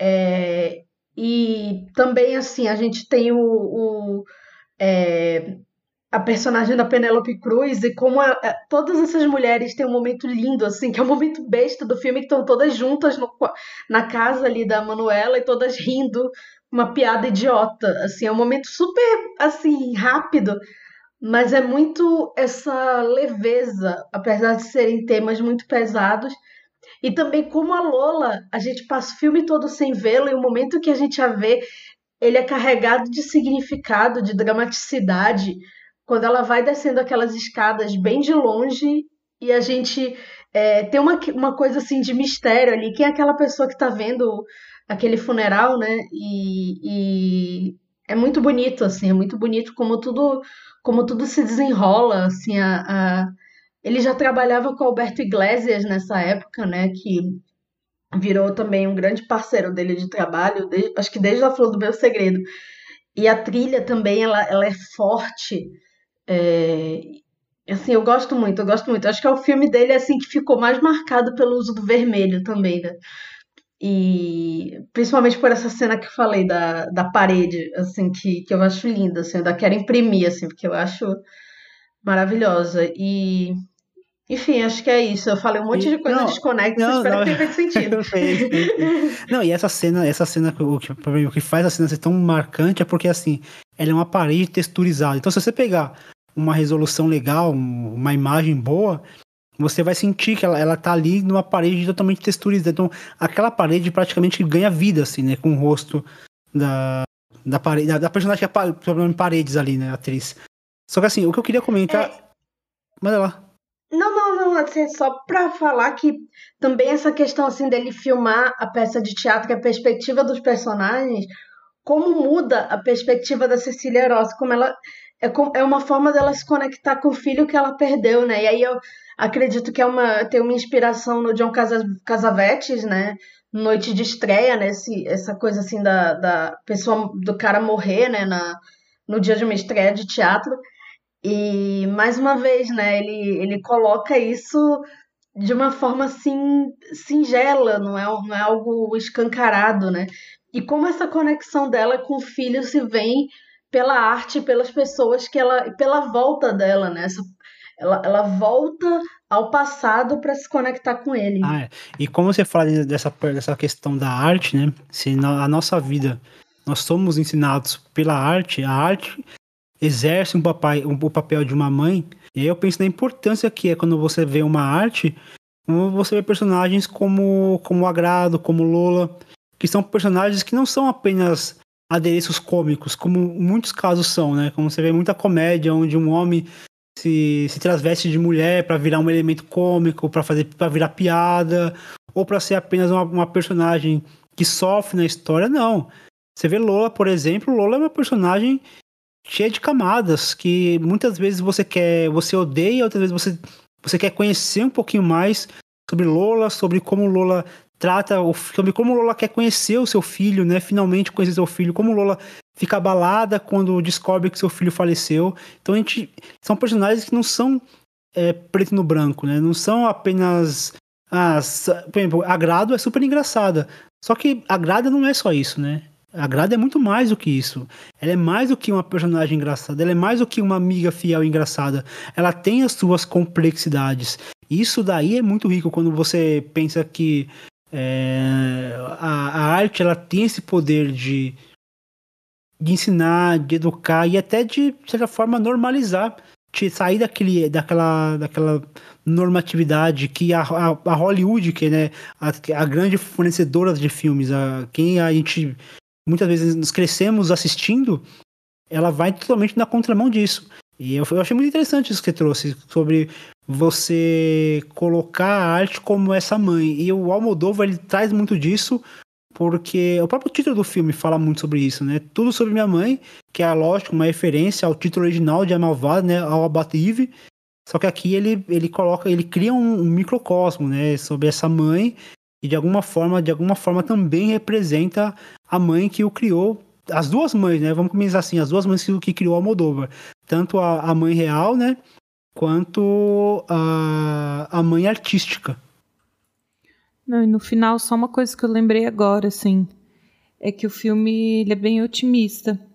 Apesar de ter morrido, terem morrido duas pessoas muito próximas da Manu, né? E é uma temática pesada, né? Um filme sobre luto e tudo mais pelos estágios do luto, é, no final a gente descobre que a união da, dessa freira com essa travesti é, deu vida a essa criancinha que provavelmente é uma, uma cura. Ele tem a cura né, para a doença ali. No final ela está voltando para levar a criança porque ele não manifestou mais a doença e tal, e os médicos querem querem estudar aquilo mais a fundo. Então, acho que é um, é um recado, assim, que quando não há esse preconceito, que quando as pessoas é, é, respeitam umas às outras, né, sempre tem esperança, sempre tem coisa boa no final. E é curioso que a esperança vem de algo, de duas coisas, dois elementos que, em termos gerais, seriam antagônicos, né? Vem de uma feira religiosa e de uma travesti. E ele é interessante, assim, falando das relações entre os filmes do Almodóvar, né? É, Fala-se muito da relação desse com a Flor do Meu Segredo, né? Porque tem aquele ensaio de como dar uma notícia ruim, né? É a simulação da notícia ruim do médico. Mas ele me remeteu muito também ao Madres Paralelas agora, porque a, a é, não sei se vocês já viram, né, o Madres Paralelas. Eu já. Ah, tá. Já viu, Marina? Não. Vai tomar spoiler. Tô com essa ah, tá, pendência então, é, aí, porque a gente até vai é, gravar não, eu, eu ia ele. dar um spoiler, eu ia dar um spoiler, porque é uma, uma relação ali, mas uma relação que não tem spoiler é que a mãe da Penélope Cruz me lembra muito a mãe dessa personagem é, que, que cruza o caminho da Penélope Cruz em Mães Paralelas, hum, né? Verdade. Essa, essa, essa coisa assim da relação, o que é ser mãe? Tenho vocação para ser mãe? Uhum. Quero ser mãe dessa pessoa? O que, como eu fui colocada nesse lugar? Me colocaram ou eu fui colocada? Uhum. A vida me colocou. Então é, é, muito é muito interessante, né? E, e a Penélope Cruz fala em entrevistas que desde essa época o Pedro Almodóvar já falava de fazer mães paralelas. É. Ele já pensava nesse filme. É, não sei se a gente comentou Só que ela isso. ia fazer a mais nova. Ah, sim. Às vezes a gente comentou isso, mas o Almodóvar ele tem esse hábito de escrever roteiros enquanto filma. Então, muitas vezes, ele está, ele tá escrevendo, ele está filmando um filme, então ele está com, a cabeça ali daqueles personagens na cabeça, e ele escreve roteiro, ele vai escrever no próximo filme enquanto está filmando o anterior. Então, por isso que é, esses personagens eles meio que se cruzam. Então, imagina, né? Provavelmente, Mães Paralelas, ele deve ter iniciado o roteiro, talvez durante as filmagens de Tudo Sobre Minha Mãe, a gente não sabe. Mas é, isso daí é, dá, essa, dá essa ideia de, de personagens que, que transitam entre várias obras. Eu não tô lembrando agora qual é o filme dele, se é o. Eu acho que é o Abraços Partidos, que tem um cartaz escrito Madres Paralelas. Eu não tô lembrando agora, porque eu já vi, eu vi todos assim, juntos, assim, acaba se confundindo. Mas tem um que tem um cartaz escrito Madres Paralelas no, na parede, assim, que é, é, enfim, eu ia falar algum dele que se passa no, no mundo do cinema, das artes, mas um monte dele se passa, né? Então. é, vou ter, que, vou ter que ver o filme de novo pra, pra reparar nisso. mais um motivo para querer rever os filmes do Almodóvar, né? E procurando esses pequenos easter eggs. Bem, vamos dar sequência aqui. Agora a gente vai dar um salto para os anos 2000 e lá para 2002 com Fale com ela.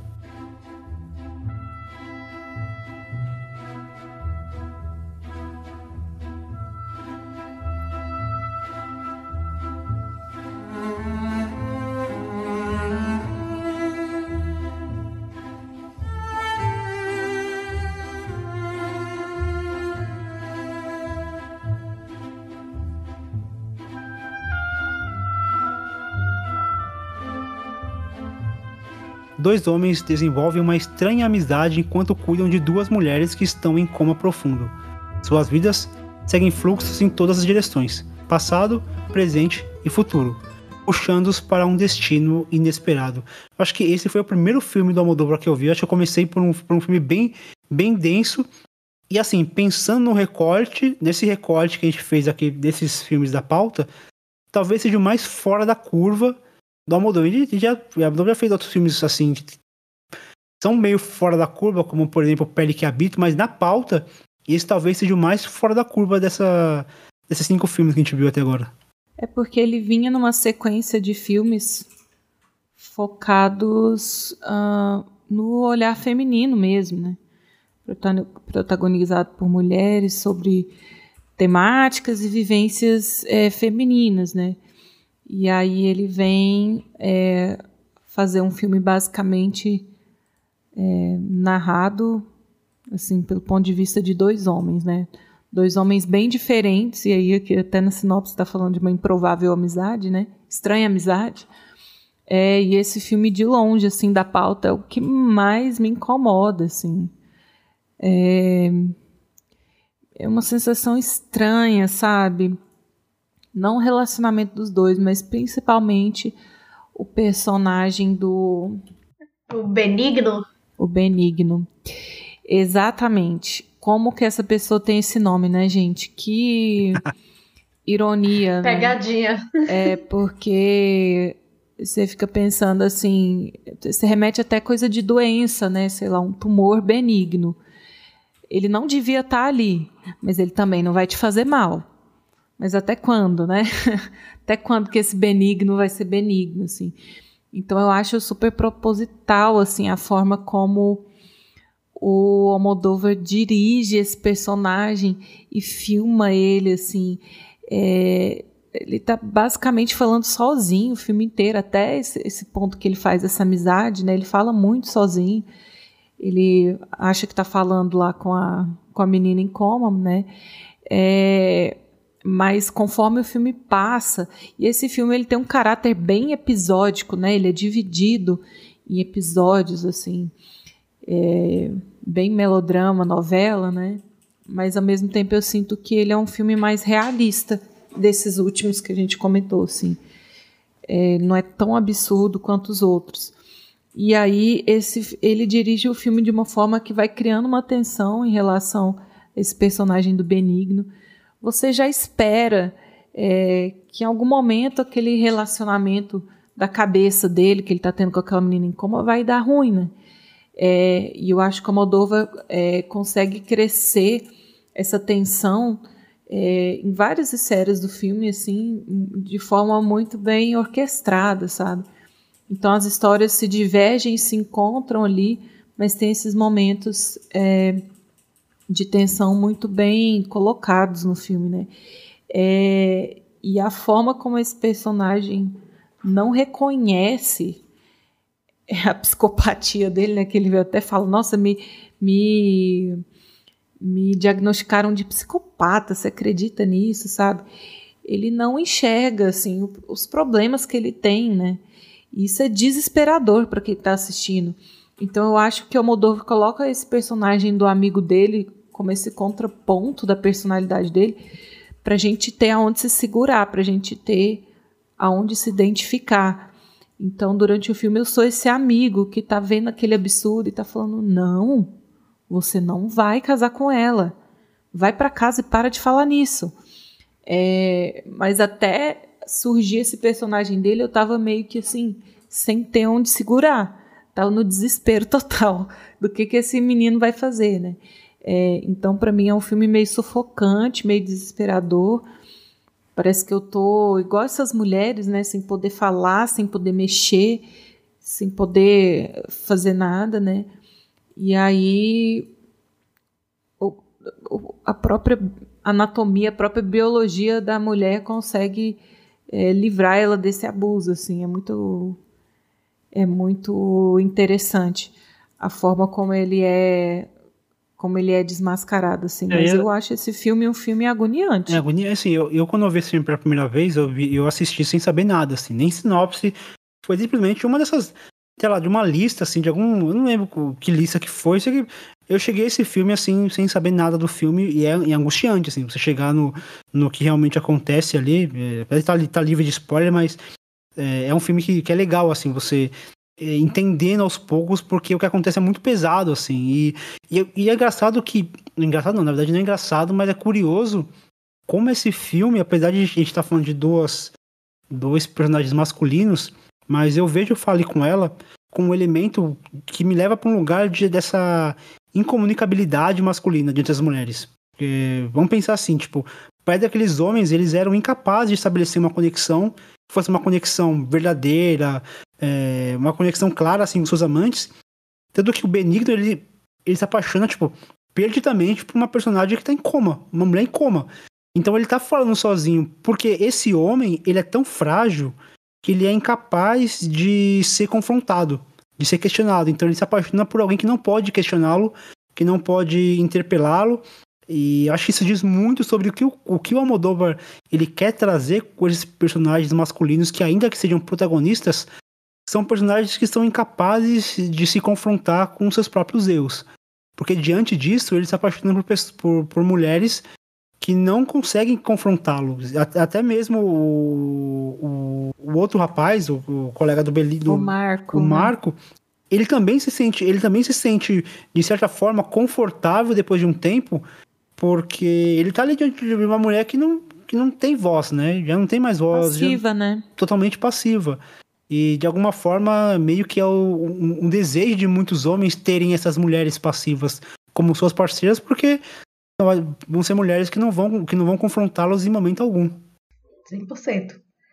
Eu acho bacana, assim, como a gente vê nesse filme a evolução do Almodóvar como cineasta que a gente está vendo, né, filme a filme, é, principalmente nessa reta final dos anos 90.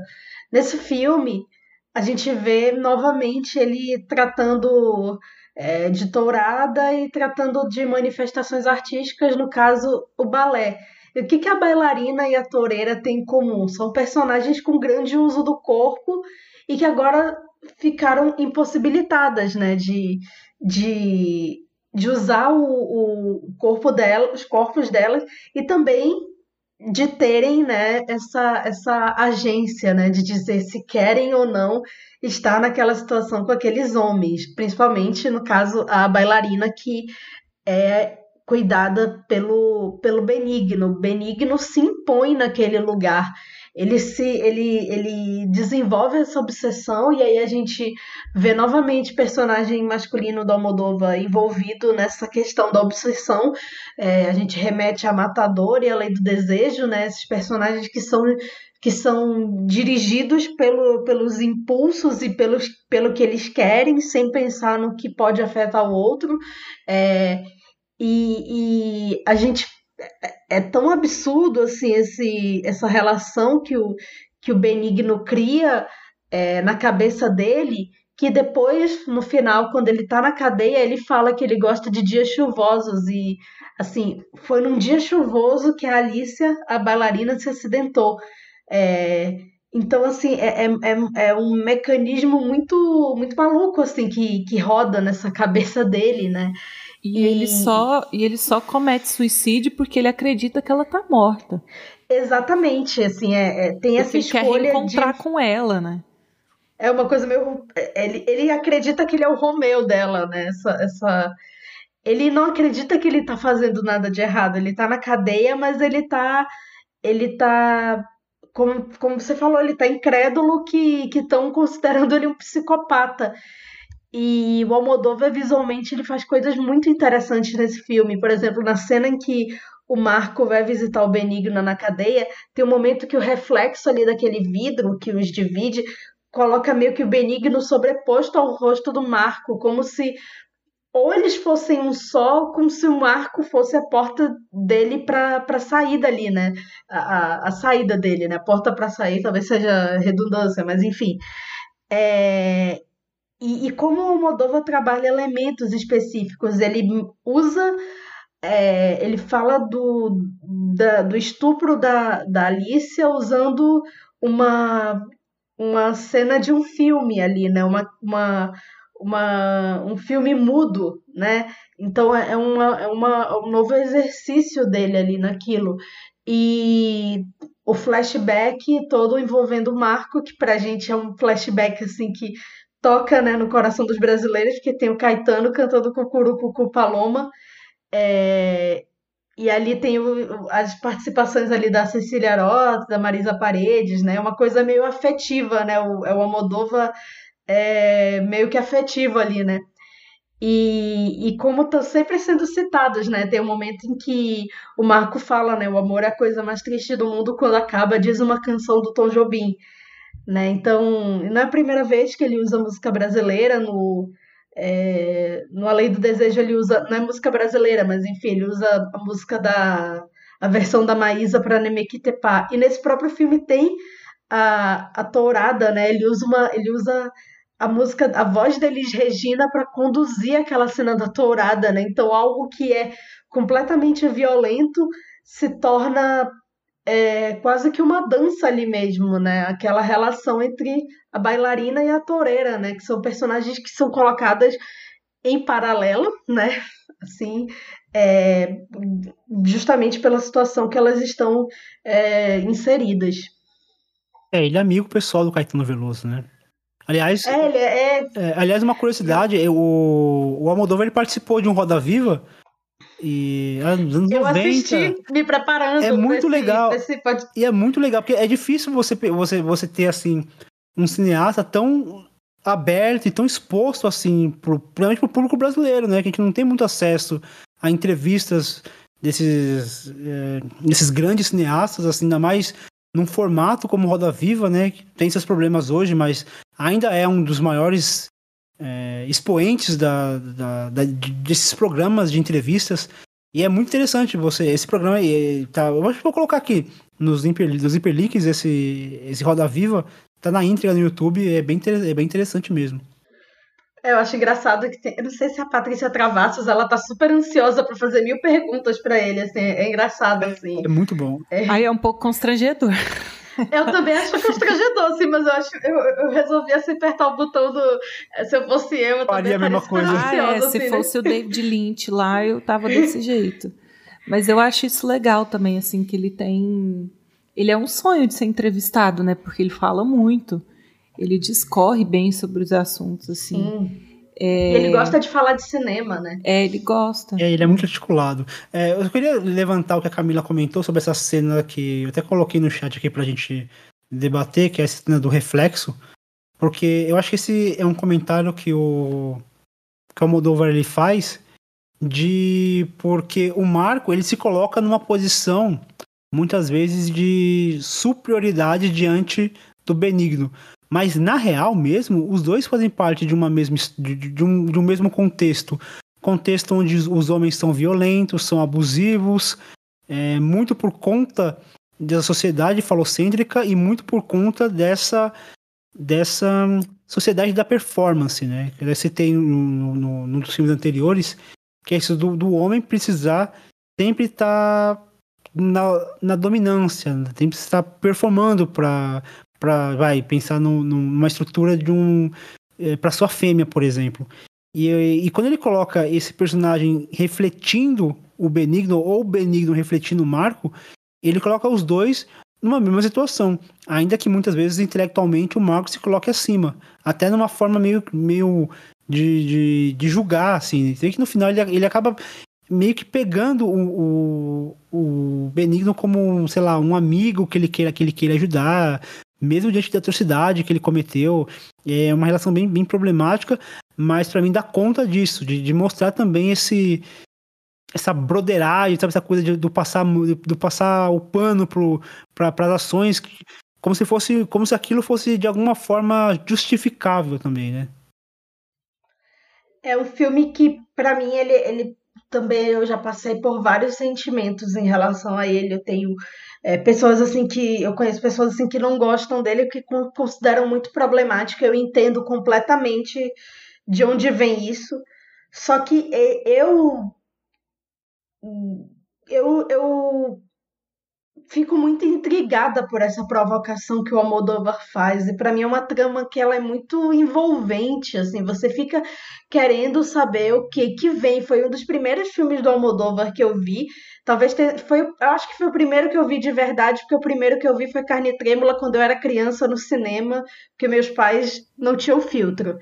Mas também é um filme assim sobre dois homens que são colocados em uma relação assim é, e uma mulher, no caso é uma mulher ali no meio, onde é, nesse triângulo amoroso que ela não pediu para estar, né?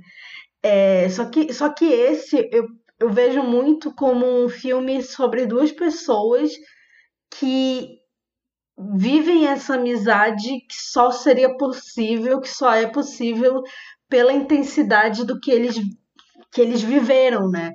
E aí o Marco, no fim, ele vai morar nesse apartamento, que foi o apartamento onde nasceu a obsessão do, do Benigno pela Alicia. E, e acaba rolando aquele, aquela, aquele momento em que o Almodova ele, ele subverte tudo que aconteceu na história e, e, coloca ali um milagre, assim como no Tudo Sobre Minha Mãe, né, aquele bebê que vira objeto de estudo, é, que desafia as regras da medicina, essa personagem ela também chega para desafiar as regras da medicina porque é, já estava assim todo mundo acreditava assim que os aparelhos teriam que ser desligados, né? Porque ela ficaria daquele jeito para sempre. E, e ela tá ali inserida novamente naquele ambiente, ela não consegue dançar ainda, né? E aí tem uma, é, uma coisa interessante que tem a, é a Geraldine Chaplin, né, que está fazendo esse papel da professora, né, e a Geraldine Chaplin, além de ser é, filha do Chaplin, né, ela tem uma relação muito forte com o cinema espanhol, né, ela fez filme do, Car do Carlos Saura, né, e então, assim, é, é, é, é interessante ver como ele coloca também novamente a arte como um ponto assim é, importante para o personagem, para o personagem se manter vivo. A Alicia ela tá ali assistindo as aulas de balé, é, sem poder fazer, mas, mas de alguma forma ela está se nutrindo por aquilo. Eu acho isso muito muito poderoso que ele faz assim é, em relação em relação a, a como ele coloca né, essa personagem. Esses registros que o, que o Almodóvar faz são, são impressionantes. Eu acho que talvez desses o que mais me impressiona é do filme seguinte que a gente vai falar, que é o Volver, de 2006. Tengo miedo del encuentro con el pasado que vuelve a enfrentarse con mi vida. Esta canción se la enseñó la abuela a tu madre para presentarla al casting de niña Tengo miedo de la noche que poblada de recuerdo. Ao saberem da morte da tia, Raimunda, sua filha Paula e a irmã Soli retornam à sua cidade natal no interior da Espanha. Suas vidas são transformadas quando o fantasma da mãe morta aparece para ajudá-las a resolver questões do passado. Eu acho que aqui aquilo que foi um momento que eu falei, foi na abertura, que eu falei sobre essa união das mulheres. Aqui no caso é uma união das mulheres para despachar um corpo que é bem simbólico, né? Mas eu acho que aqui é... talvez seja o filme que, mais, que mais me agrada do, do Almodóvar, porque para mim ele consegue sintetizar tudo que ele já vinha trabalhando, essa negação do universo masculino, esses homens que são frágeis, que são incapazes de, de, de se ver diante de um, de um confronto, essas mulheres que se unem, que não são apenas é, objetos narrativos de que servem para serem, sei lá, é, vítimas de, de, homens ou apenas pessoas, é, mulheres que são, sei lá, de alguma forma unilaterais, são mulheres complexas com seus desejos, com suas falhas, com suas virtudes. Há ali o elemento cômico, principalmente esse, esse, esse deboche que o Commodore tem, que vem muito dos seus primeiros filmes, e ele, ele foi abandonando, mas de vez em quando ele, dá, ele faz esse resgate. E a presença da Penelope Cruz, que aqui ela tá um negócio assombroso de como ela tá grande, né? Como, ela, como a presença dela se impõe no filme, assim. É, eu, eu acho, esse filme, assim, eu, eu tenho muita paixão por ele. Nossa, Penélope Cruz em filme hollywoodiano, nada, né? Aí ela vai fazer um Almodóvar, é tudo. Impressionante. É, foi, o ponto de, foi o ponto de mudança da carreira dela, né? Ela tava fazendo filmes horrorosos em Hollywood, aí o Almodóvar falou, minha filha, vamos voltar aqui, Volta. volte aqui pra Espanha.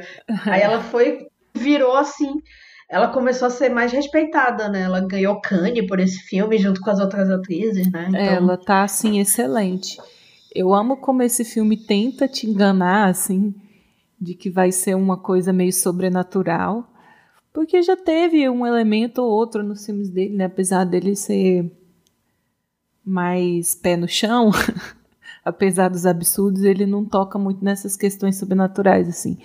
Mas o filme tenta te levar para esse caminho, mas aí você lembra que é um filme do Almodóvar e talvez não seja nada disso. E eu adoro como o filme também é, em algum momento você espera que vai haver uma grande revelação, porque tem um segredo. Parece que todas as mulheres do filme têm algum segredo, têm algum, alguma coisa no passado que está enterrada, que está mal resolvida. É, mas a gente já consegue sacar sobre o que o filme se trata logo no começo, né? Então, depois que você aceita no seu coração que aconteceu uma coisa muito feia, muito ruim, muito pesada, mas que essas mulheres elas estão nesse processo de cura e elas estão indo atrás é, de se reerguer e de ir atrás da sua felicidade. Beleza, entendi o que aconteceu, então vamos acompanhar aqui como é que elas é, vão, vão tomar as rédeas da própria vida, como é que elas vão lidar com isso. É, então eu gosto como o filme não se apoia nessa muleta emocional, né? É um tema muito pesado, né? É, mas o filme não se apoia nesse drama. Então esse drama ele, ele, ele é uma sombra durante todo o filme, ele permeia todo o filme. Existe esse plano de fundo, né? Que aconteceu uma coisa muito ruim, muito ruim. Mas o que que elas estão fazendo em relação a isso? É, quais são as atitudes que elas estão tomando em relação a isso? E eu acho que o, que o Almodóvar conduz muito bem as soluções, né? É, eu acho que em, mesmo nos momentos de raiva, que uma briga com a outra, que uma irmã discute com a outra, é, o filme ele não, não, não faz muito julgamento para essas mulheres, né? Elas literalmente comem o pão que o diabo amassou, é, tomam atitudes extremas, até um tanto questionáveis, é, mas o Almodóvar não julga essas mulheres por isso, sabe? Ele não, ele não põe uma régua na, no sofrimento delas, né? Ele deixa essas mulheres viverem. Ele não só deixa essas mulheres viverem e tomarem as suas escolhas, é, como ele enaltece essas mulheres o filme inteiro, né? É, e chega a ser, parece até deboche, né? porque ele filma, tem um quadro que ele filma o decote assim da Penélope Cruz, um tempão ela lavando a louça e aquele, e aquele decotão lindo assim. Mas vindo do Almodóvar, a gente entende que aquilo não é uma exploração da imagem dessa, dessa atriz, sabe? É um mero com, com, é um mero cumprimento assim dele, né? É um, um elogio que ele faz, né? Olha, essa mulher acabou de enterrar um cadáver e ela está aqui belíssima lavando a louça, sabe? É, são comentários ácidos assim, mas é que são otimistas, né? Olha o que essas mulheres passaram, olha tudo o que aconteceu e no final elas estão juntas naquela mesma casinha no interior onde a história começou e elas estão conseguindo lidar com tudo. Elas estão conseguindo uma olhar no olho da outra, é, reconhecer os erros, reconhecer os problemas e, e, levar adiante, assim. Então acho que é uma grande ode, é uma grande homenagem, né, às mães, às mulheres que enfrentam absolutamente tudo é, para proteger os filhos e e que não tem nada de errado com isso, sabe? A mulher ter essa força é um é um elogio que o Almodóvar está fazendo aqui nesse filme. É, eu, eu, gosto muito desse filme. Assim, eu acho que ele é, ele é lindo plasticamente, assim como a maioria dos filmes do Almodóvar. Na verdade, todos, né? Acho que é, todos têm sua poesia visual, assim, mas, mas esse é especial e a Penélope Cruz, assim, você vê que ele venera realmente a imagem dela.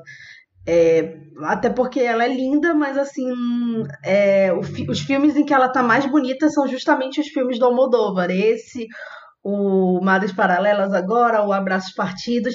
É, há uma forma especial que ele, que ele filma ela, que ele enquadra ela e, é, e você vê que há uma, uma confiança ali. Tanto que a gente tem aquela cena em que ela canta Volver, que é a cena mais famosa do filme. É, e assim, a gente sabe que não é ela que está cantando, né? Que é uma voz muito diferente ali, é uma. É, só que a gente compra essa artificialidade e a gente aceita que é ela cantando ali. Que aquela ali é, é a Raimunda lembrando, é, querendo mostrar para a filha é, essa recordação, essa música. E acho que essa cena sintetiza muito o filme, porque mostra o que, o que mais me toca nessa cena justamente a Carmen Maura escondida ouvindo a filha cantar e como aquilo ativa emoções nela e como é, aquela relação ela precisa ser, ser aquela relação não está terminada, né? Ela precisa ser remendada. E é um filme que para mim ele fala além assim da força feminina e e dessas mulheres que se juntam, mas ele fala muito sobre perdão, também sobre sobre se perdoar e perdoar o próximo, né? Acho que é uma das falas que encerra o filme, né? Que a personagem da Carmen Maura fala: fantasmas não choram. É, que é, é, muito é muito significativo, né? Porque aquela personagem ela ela é um fantasma, mas ela não é, mas na verdade ela é de uma forma diferente, né? E como como o, o Almodóvar tá também prestando uma homenagem a, a essas mulheres. Ele fala né, que é um filme que homenageia muito a mãe dele, tanto é que é um filme que se passa, que se passa em La Mancha, é, que é a terra dele, né? Assim, ele, ele tem muitos filmes assim que, que se passam em áreas mais urbanas, mas é, eu vejo um, um pedaço muito pessoal dele nesse e, obviamente, no Dor e Glória, que ali é literalmente né, a história dele e da mãe dele. É, então, é, é, muito tocante para mim isso, e muito tocante como também, assim como no. Assim como no Mulheres à de Ataque de Nervos e no Tudo Sobre Minha Mãe, cada mulher ali tem uma história. E aqui é, é, o, que, o que sempre me incomodou nesse filme foi justamente essa, essa, essa, esse male gaze, né? Essa coisa assim como, como o Moldova filma as mulheres, mas assim, dessa vez assistindo eu, eu também tive essa percepção que é muito mais é, um, um olhar cotidiano ali. E, por exemplo, quando ele mostra o, o cara encarando a, a a adolescente, né, a, fi, a, filha da Raimunda, né, como é, como é que é, é uma é algo grotesco, mas é filmado para ser grotesco, para a gente ter é, essa sensação assim de, de, de, nojo, ele olhando ela trocar de roupa, é, é tudo é tudo muito nojento propositadamente. Tanto é que esse personagem acaba, como eu falei antes, é um personagem mais um personagem masculino da Moldova que tá ali só para ser o, o catalisador daquela união daquelas mulheres, né? Elas se unem é, para para esconder aquele corpo, né, para para e ele fica no freezer, né? Tem, tem algo mais significativo, né? Ele está congelado ali. É, é uma memória congelada. Então é muito, muito bonito o filme. Ele, ele teve, eu, eu acho muito bom assim que Kanye tenha é, escolhido reconhecer todas as atrizes, né? Ele deu um prêmio coletivo para todas as atrizes, desde a filha da Raimunda até a Carmen Maura, né? E, e também a, a Lola Duenas, enfim, então é uma, é uma homenagem justa, porque por mais que a gente pense muito na Penélope Cruz, também é um filme que o título dele, Vou Ver, é uma volta dele ao passado dele, não só a cidade dele, mas também a Carmen Maura, né? Eles ficaram, eles ficaram 16, 18 anos sem trabalhar juntos. E também é uma, uma volta dele ao cinema, mais uma vez, que o formou, dessa vez o cinema italiano, né? Não só a, momento que a Carmen Maura assiste o filme com a Ana Magnani no fim do filme, mas também a gente tem a própria caracterização da Penélope Cruz, né? Que lembra muito Sofia Loren, lembra muito é, a como é que é o nome da. Ela parece... É, Cláudia Cardinali. Não, ela lembra muito qualquer personagem do Fellini. Qualquer mulher do, dos filmes do Fellini, ela é muito feliniana, na verdade, nesse filme. É, ela é mais feliniana do que no Nine, né? Assim. Sim. Mas, mas é, é muito. É muito é muito proposital isso e, e, mais uma vez, né, uma coisa assim que, que cabe ali, que não é uma referência solta. É, até, se eu não me engano, ele botou, ela usou um enchimento para ficar mais é, com, com, esse, com, essa, com essa visão dele da, das mulheres que o rodeavam, né? Ele fala que ele escreve muito sobre as mulheres que ele conheceu, que ele conhece, que tem essa essa característica que para muita gente é estereótipo da mulher espanhola, mas para ele é justamente o que ele conhece, o que ele viu e o que ele vê né? E são mulheres muito plurais, assim, a gente pensa assim, é, Almodóvar Mulheres à beira de ataque de nervos, mas mesmo elas são muito plurais, elas não estão só criando escândalos aleatórios. É, e ele assim, não repete, ele não repete essa personagem voluptuosa, de decote em Sim. todos os filmes, né? É, não, assim, mesmo a personagem da Penélope Cruz, cada personagem dela é completamente diferente, né? No Madas Paralelas é uma personagem mais urbana, mais fechada, né? É uma, é uma é, é, é uma, é uma é algo muito único cada vez, assim, é até surpreendente que ele faça, que ele tenha tantos filmes na filmografia dele, ele não filma todo ano, mas ele filma de dois em dois anos, de três em três anos, e mesmo os filmes mais ruins dele, eu não sou muito fã do do.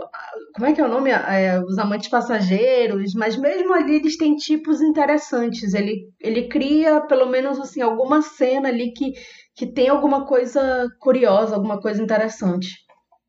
Ele, é, esse filme aqui, ele tem uma, tem uma cena que para mim diz muito sobre essa, esse, essa forma como ele lida com, com essas personagens e como ele, ele traz uma carga dramática para essas personagens dele é a cena onde a menina ela, ela confronta com a mãe a morte do, do, do pai. Uma, até então ela achava que era o pai dela. Porque é um, a Penélope Cruz. gasto, né? É. A Raimunda ela chega falando de um monte de coisa e ela fica séria, assim. E aí você percebe que uma profundidade no olhar. E aí, meio que quando, quando a Penélope Cruz olha pra ela e pergunta se ela tá bem e ela responde não, ela saca na hora o que aconteceu. Eu acho isso tão bonito, né? Uma troca de olhares, às vezes no silêncio, elas se entenderam. Ou quando elas estão no carro e... O nome disso é trauma, Fernando. Exatamente. É verdade. Não, é traumatizada. Sim, sim. Não, é real. E assim, e ela não queria. E ela não, ela não consegue verbalizar o que aconteceu. Ela só, uhum. ela só olha e chora e a mãe já compreende. Ou quando elas estão no carro com a Raimunda com a colega, e aí ela só fala: Olha, preciso que você que você é, pegue uma pá, alguma coisa assim, e ela já saiba, ó, não me fale mais nada que eu não quero saber, porque eu não quero me comprometer com isso. Tipo, ela já sabe o que aconteceu. Só que ela não comenta algum, aquilo é, precisa ser algo expositivo ou de alguma forma ela é julgada por aquilo. Ela diz, não, não, tamo junto, a gente vai resolver esse problema junto. Eu acho que esses, essas, essas, essas coisas que o, que, o, que o Almodóvar coloca aqui, de trabalhar o silêncio, é algo que até ele até faz, eu me falei com ela, tem muito disso. Mas acho que aqui ele, ele tem um refino tão grande, é tão refinado, é tão rebuscado, é tão singelo como ele trata desse silêncio, que me encanta, assim. Acho esse filme, assim, muito redondo, tanto na, na temática, quanto na forma como o, Almodóvar registra esses seus temas. A própria forma como o filme termina, né, é muito crua, assim. É, a personagem da Penélope Cruz teve aquele momento uh, catártico, né, com a mãe, onde a mãe revela que sabia, que matou o pai por saber e tal, e que todo esse tempo tudo que ela queria era pedir perdão para a filha e se reaproximar. Então a gente tem essa compensação, né? Esse quase fechamento da, da história, assim.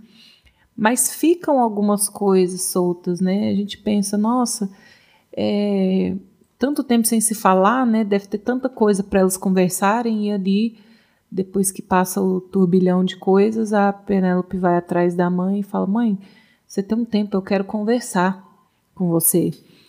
E ela fala: Não, amanhã. Hoje eu tenho que cuidar da, da fulana ali que tá morrendo, sabe? é, eu vou desempenhar esse papel mais uma vez, eu vou cuidar de alguém até a morte e depois a gente conversa. É muito lindo isso, é, né? É esse... tão forte é, isso, sim, mas é, é, é, é tão real, tipo, aconteceu a coisa de novela, de filme, que é a grande revelação e o drama e os assassinatos e tudo mais, mas agora é volta para o cotidiano, para a realidade. Eu é. vou ficar aqui agora, eu não vou mais embora. Então, quando der, a gente conversa. Enquanto a gente não conversar, eu vou continuar aqui é, te protegendo e cuidando, e uma protegendo a outra, uma cuidando da outra. Então, a gente vê que a história não acabou ali. O drama acabou, mas a história continua. Outros dramas virão, né? É, e é uma história bonita, assim. Então, é, e uma coisa que me que, que eu gosto muito nesse filme, que eu senti assistindo, assim, é que essa vila, né, ela tem até um ar, assim, de, de realismo fantástico, sabe, desse lugar é, meio etéreo, assim, desse lugar é, que parou no tempo, onde as ruas são pequenas, onde as casinhas são antigas, onde todo mundo sabe da vida de todo mundo, e me parece que a maioria das pessoas que moram ali são mulheres, e são mulheres viúvas ou são mulheres abandonadas, né? E me lembrou muito aquele filme da Júlia Murat, Fernando, que a gente falou no podcast, que é o, o Memórias que só existem quando lembradas, né? Que é a história de uma menina que vai para uma, uma cidade abandonada lá no Vale do, do não sei aonde, lá em São Paulo, e essa cidade só tem mulheres e mulheres viúvas. E é bem essa essa moral assim de uma cidade onde as mulheres abandonadas criam essa rede de apoio, olha a rede aí de novo. E elas meio que se protegem ali naquele microcosmos, né? Então aquela cena filmada de cima, né, da Sole chegando pro enterro e aquele aquela tsunami de mulheres de preto abraçando ela, chega a ser sufocante, sabe? A força com que essas mulheres chegam para abraçar e para dar os pêsames ali. É, o, o início do filme também, assim, vocês falaram, a história não termina, ela continua. O próprio início do filme já tem uma história ali que é toda já que já é estabelecida naquele início, quando elas estão no, no cemitério. A gente já entende ali o que, que aconteceu com a mãe dela, o que teria acontecido, o que, que aconteceu. Até a, a, a suposta morte ali foi tão dramática, né? Já, já carrega uma carga ali de os dois no incêndio, né? Assim, é, é mais uma vez o Almodóvar colocando situações muito específicas e que a gente é, reduziria de uma forma. É, eu, eu, digo reduziria porque muita gente usa essa palavra para para falar mal de filmes, que é falar que é novelesco, né? Mas eu, eu gosto dessa, dessa característica folhetinesca que o Almodóvar consegue imprimir, apesar de que ele não é tão fã de novela, ele é mais fã de filme, né? De cinema. É, mas é interessante isso.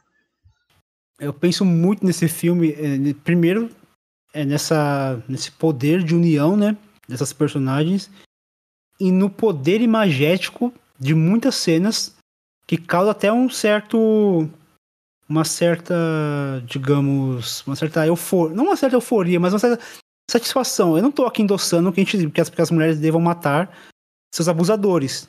não, não, é essa a ideia. Se fizer. Não é essa a recompensa é, do filme. É, não vou julgar, mas não tô recomendando. Mas assim, quando, quando o Almodóvar ele filma a Penélope Cruz cortando ali aqueles pimentões com uma cara de meio que de, de, de satisfação, cara, isso, isso dá um. quase que um. Acho que o público fica satisfeito com aquela resolução. É, é, é, muito, é muito poderoso, assim. A cena da união das, das três mulheres para enterrar, depois que eles enterram, uma olha pra outra, é meio tipo, um trabalho feito, sabe? É, é muito poderoso esses símbolos. E eu acho interessante também trazer à tona essa. Porque é isso, né?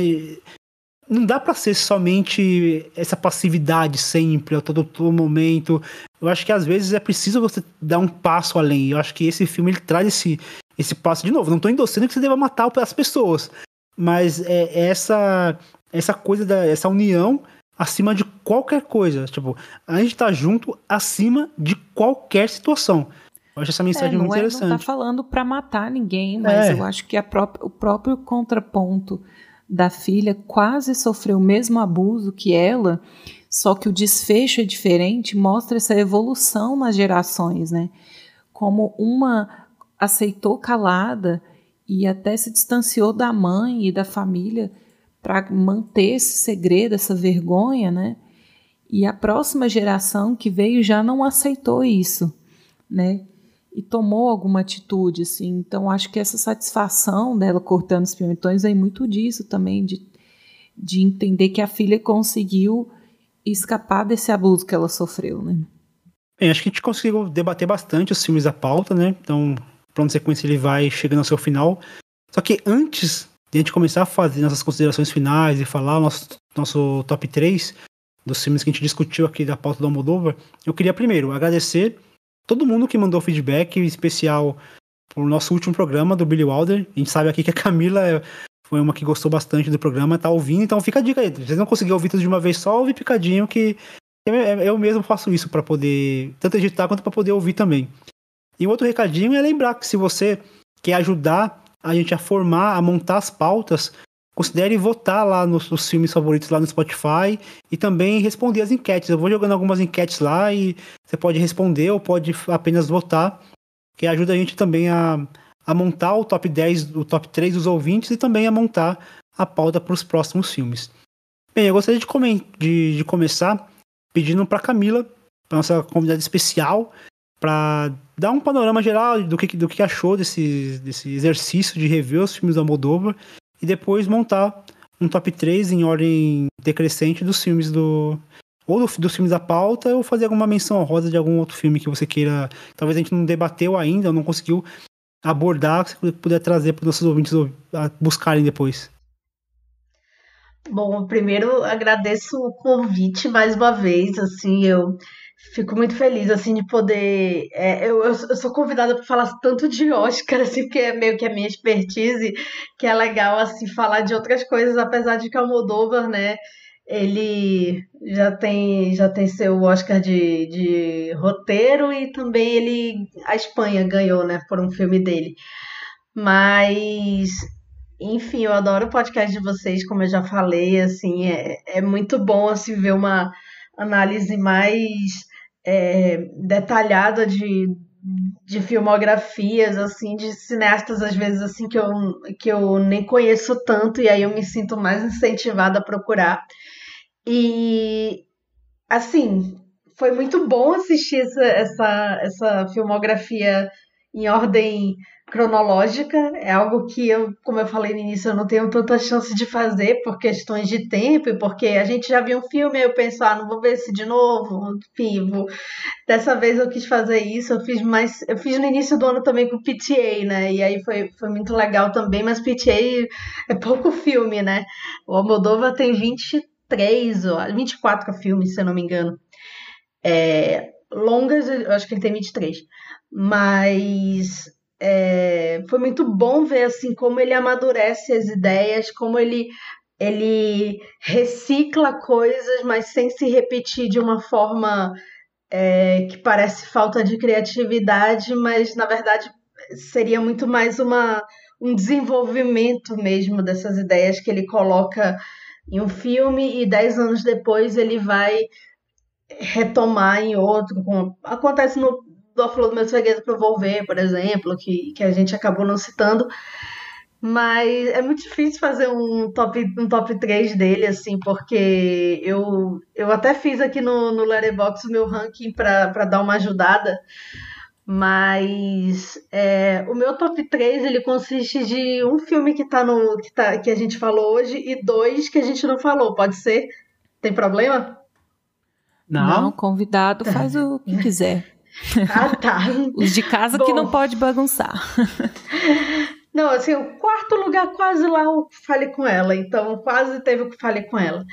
É, o terceiro lugar é o Carne Trêmula, que é, é, o filme que talvez antes do Madres Paralelas tenha sido o filme em que ele fala mais de política mesmo, né? Que ele usa esse comparativo da Espanha durante e depois do Franco, né? Assim como usa o comparativo das ruas, né? As ruas cheias, as ruas vazias, para contar mais uma vez uma história de um homem é, movido pela obsessão, né? Por uma mulher e como afeta é, as pessoas ao seu redor. No segundo lugar, mais um filme de homem obsessivo, que é o A Pele que Habito, que era um filme que eu estava muito curiosa para rever, é, porque, enfim, com os olhos de 2022 e não com os olhos de 2011. Porém, eu, eu, eu acho que é um, é um suspense assim incrível e ele provoca muito com as temáticas que ele coloca lá, assim, de ética médica de, de vingança, de obsessão, mais uma vez, temas muito comuns a ele, o retorno dele a trabalhar com o Antônio Bandeiras. E meu primeiro lugar é tudo sobre minha mãe, assim, que é uma obra-prima assim, é, é, o que sintetiza o cinema dele para mim. Eu, essa revisão para mim foi tão forte que eu até botei no meu top 4 do Letterboxd, assim. É, porque é um filme que me pegou muito dessa vez, assim, eu já tive, assim como eu Fale com ela e outros filmes, eu já tive opiniões diferentes, assim, não de, no caso de tudo sobre minha mãe, não de odiar, mas eu gostava muito, depois eu, ah, é bacana, é legal, mas assim, não é o melhor dele. Só que assistindo nessa ordem crescente, acho que me deu uma apreciação muito mais. É, muito maior por esse filme, principalmente em relação a isso, esse poder curativo da arte. É, esse momento de pandemia, esses dois últimos anos, assim, eu fui uma pessoa assim que se refugiou muito no cinema e na arte, não no cinema literalmente a sala, porque estava difícil de ir, impossível no caso, mas assim, em filmes, assim, nos, nos meus filmes preferidos. E um desses filmes preferidos é o, o A Malvada. Então, assim, um filme que desenvolve essas ideias e, e, e ressignifica esse filme, é, para mim é muito especial. Então, o, Todo Sobre Minha Mãe é o meu Almodóvar preferido. Muito bem, muito bem. Para eu, eu poder chegar à conclusão do meu top 3, eu queria primeiro citar um, um artigo que me norteou bastante nessa, nessa conversa, que é um artigo chamado As Narrativas do Desejo, Procedimentos Criativos e Comunicativos de Pedro Almodóvar, da Daniela James Smith, que ela fez um, para PUC de São Paulo. E aí, em certo momento do, do artigo, ela, ela falou o seguinte: Pedro Almodóvar reflete sobre comportamentos e valores socioculturais cultivados pela tradição em sociedades patriarcais através da negação desses modelos, justamente porque o diretor assume, em muitos filmes, o deslocamento da importância de determinados papéis sociais, colocando o feminino e os marginais como protagonistas de suas histórias. Eu acho que isso resume bem, dá conta de tudo que a gente comentou aqui sobre como o, o Almodóvar ele dá voz às personagens marginais e de forma muito plural, muito pessoal. Ele, ele não coloca essas personagens em caixinhas que são fáceis de você colocar, não, não coloca elas em estereótipos. É, ele dá complexidade às suas personagens, seja um, um, homem gay, seja uma mulher trans, seja uma travesti. Independente de onde, de onde surgem essas, essas personagens, são personagens complexas. E ele faz exatamente o contrário com os homens. Apesar de haver uma certa complexidade, mas é, há uma certa negação a, esse universo, né? O, o Almodóvar, ele direciona o registro dele para outro ponto. Eu acho que isso é interessante. Eu acho que isso também dá uma dá uma certa é, nos ensina demais, né? Quando a gente pensa o que a Camila trouxe de, de um filme de, da, da arte como uma mãe, no sentido de, de que ela também tem esse papel educativo, o papel de mostrar o mundo através de outras visões, através de outras perspectivas. Eu acho que nada melhor do que um filme da Moldova para nos tirar da zona de conforto e nos trazer essa essa perspectiva, mesmo que seja uma perspectiva feminina, também através da, dos olhos de, do, do gênero masculino do, do, do Almodóvar, né? Acho que, acho que essa, essa brincadeira de, de universo feminino através dos olhos de um homem também dá um, traz um charme pro, pro cinema do Almodóvar. E eu indo aqui pro meu top 3, eu coloco em terceiro lugar o Matador, que eu acho que é um filme. Não usar o, o trocadilho de um filme matador, mas acho que é um filme que, que diz muito sobre essa fase, né? Eu não, eu não parei pensar, mas acho que cada filme do que eu vou falar aqui faz parte de uma, de uma dessas três fases do Almodóvar. Essa primeira fase mais visceral, mais frontal, hum, mais de confronto, né? É, me agrada demais. Em segundo lugar, eu vou colocar Tudo Sobre Minha Mãe. Eu acho que não, não, não tem muito o que falar desse filme. Acho que a Camila resumiu muito bem. Acho que é uma, é uma obra que também ultrapassa o cinema, né? Ela, ela, ela vai reverberar na arte, ela vai reverberar no design de interiores, ela vai reverberar na moda. Acho que é um filme que tem que consegue extrapolar o próprio cinema ou a própria arte, né? E em primeiro lugar, me ater aqui aos filmes da pauta, eu vou colocar Volver. Eu acho que Volver assim é um eu acho que o Almodóvar ele consegue é, ele consegue aparar algumas arestas que a mim me incomodavam em muitos dos seus filmes, né? Talvez talvez uma até uma falta, é uma falta de empatia da minha parte de também alcançar o, muito do que ele quer contar nesse filme, mas acho que aqui é muito redondo, assim. Acho que a Penélope Cruz carrega o filme nas costas. É, acho que é uma, uma entrega muito muito intensa da, da personagem e, e é um filme que consegue trazer todos os elementos do, do cinema da Almodóvar, né, que eu tanto gosto, é, a comédia, o drama, o melodrama, aquela trilha sonora alta e envolvente, tudo isso muito muito bem amarrado com uma, com uma trama que, que tem essa, essa coisa do essa catarse, né, essa coisa do, do, do se unir contra um mal maior. Acho que tem essa a gente também não pode ser tão cínico a, a ponto de achar que tudo tá perdido. Acho que é bom também a gente ter muitas vezes esses, esses filmes que tem essa temática mais carregada, gente ter aquela ponta de esperança no final. Acho que também faz parte da nossa existência também termos essa, essa esperança. Acho que não, dá, não tem como a gente ficar sempre no, no derrotismo o tempo inteiro. Acho que vale a pena também a gente pegar esses cineastas que trazem, para além desse peso, essa, essa energia catártica, não, necessariamente no final, mas no caso do Almodóvar, muitos desses, dos finais de seus filmes tem essa, essa catarse que, que traz o público para cima. Bem, esse foi meu top 3. Eu gostaria de passar agora a palavra para Marina. Marina, conta aí suas, suas observações sobre tudo que a gente falou sobre o cinema da Almodóvar e já manda aí também seu top 3. Ah, minha observação é que esse foi um programa maravilhoso. É, quero Histórico. agradecer a presença da Camila, histórica. Quero agradecer a presença da Camila e dizer que ela está convidada a voltar outras vezes, tá? Já vi que ela gosta de Hitchcock, talvez algum dia, quem sabe, a gente tenha um plano de sequência parte 1, 2 e 3 de Hitchcock, né? Não sei, mas a gente está aí com as portas abertas, a casa aberta, é sempre bom ter mulher aqui me fazendo companhia, né? Aqui no Clube do Bolinha. É, e sobre o Almodóvar, assim, é, ai, é tão bom é, ver um homem fazendo esse tipo de, de coisa, sabe? Esse tipo de arte, assim, delicado, sensível, que consegue falar de pautas femininas sem ser panfletário, sem ser apelativo, sem ser superficial. A gente vê que ele entende do que ele está falando, que ele mergulha a fundo, sabe?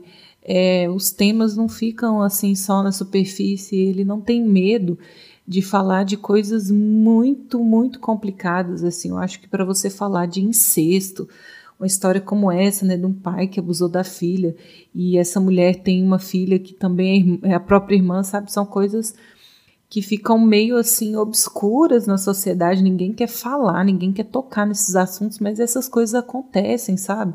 E acontecem sempre com mulher, né? Esse tipo de absurdo, assim. Então, ele tem essa audacidade, essa coragem de tocar nos lugares que muita gente não tem coragem, mas quando ele toca, ele toca com ele toca com verdade, ele toca com respeito, sem julgamento, sabe? É, de uma forma inteligente, sem ser apelativo, sem ser burro.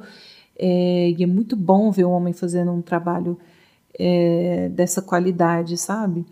E também tratando de todas essas esferas, de todas essas, essas classes marginalizadas, né? falando dos gays, dos soropositivos, das lésbicas, da classe artística, das mães, das mães solteiras, das, das mulheres é, que foram abandonadas, que foram é, abusadas de alguma forma, sabe? É, eu acho sensível a maneira como ele passa perpassa por esses gêneros assim de forma muito verdadeira muito fluida, não tem forçação de barra, sabe, para querer lacrar. Isso é muito bom. Eu acho que tomara que ele continue fazendo filme por muito tempo ainda, porque ele ensina muito com essas histórias que ele conta.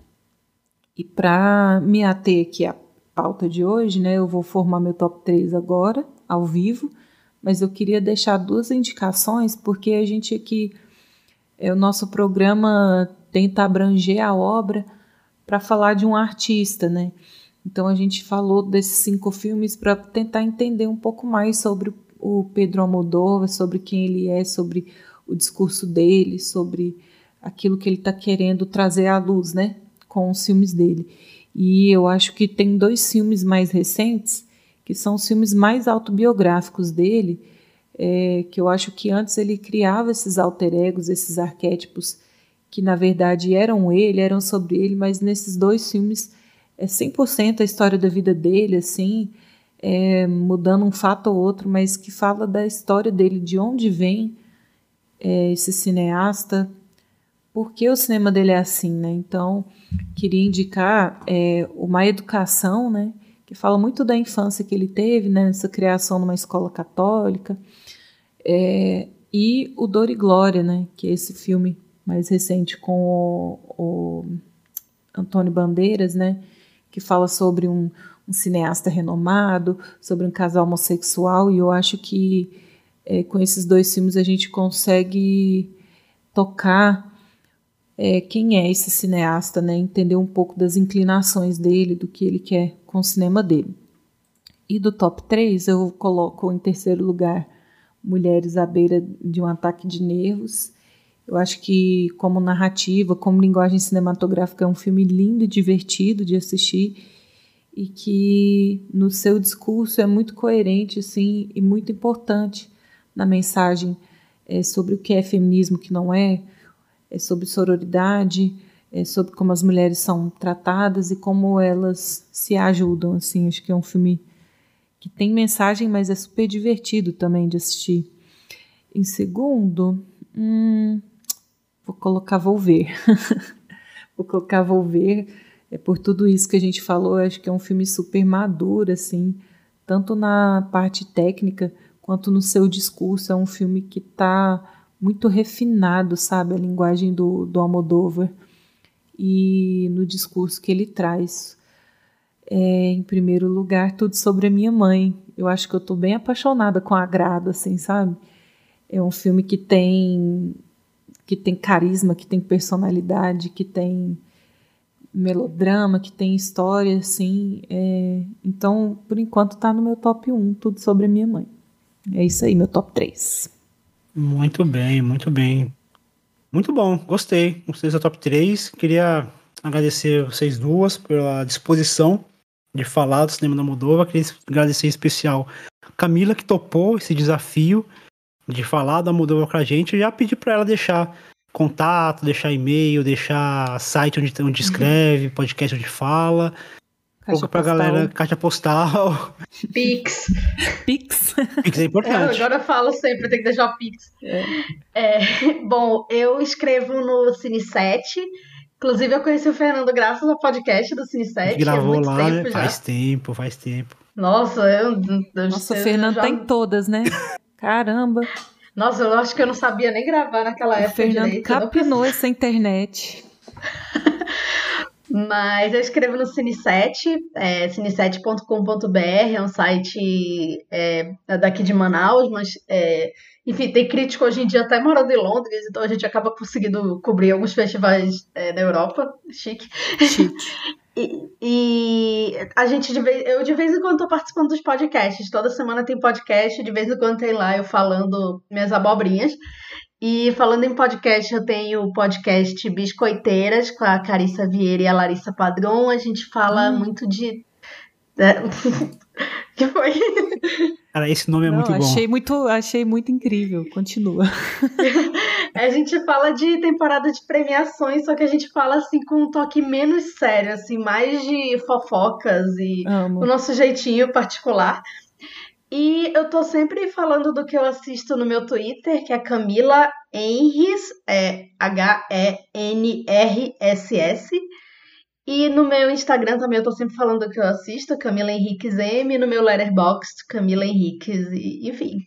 É isso. Vai estar no post, vai estar no post o, o Twitter dela, galera. Fica mais, fica mais fácil de vocês encontrarem. Plano Sequência fica por aqui. Um grande abraço e até o próximo mês. Tchau, galera. Tchau. Tchau, tchau.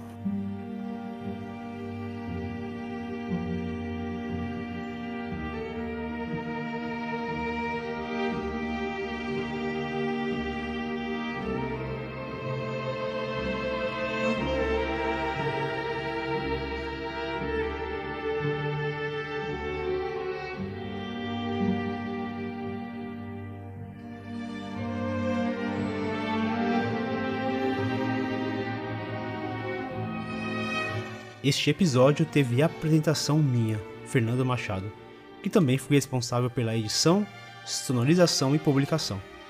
A arte da capa foi feita por Marina Oliveira e a pauta feita por mim, Fernando Machado. Todas as trilhas utilizadas neste episódio estão na descrição do programa.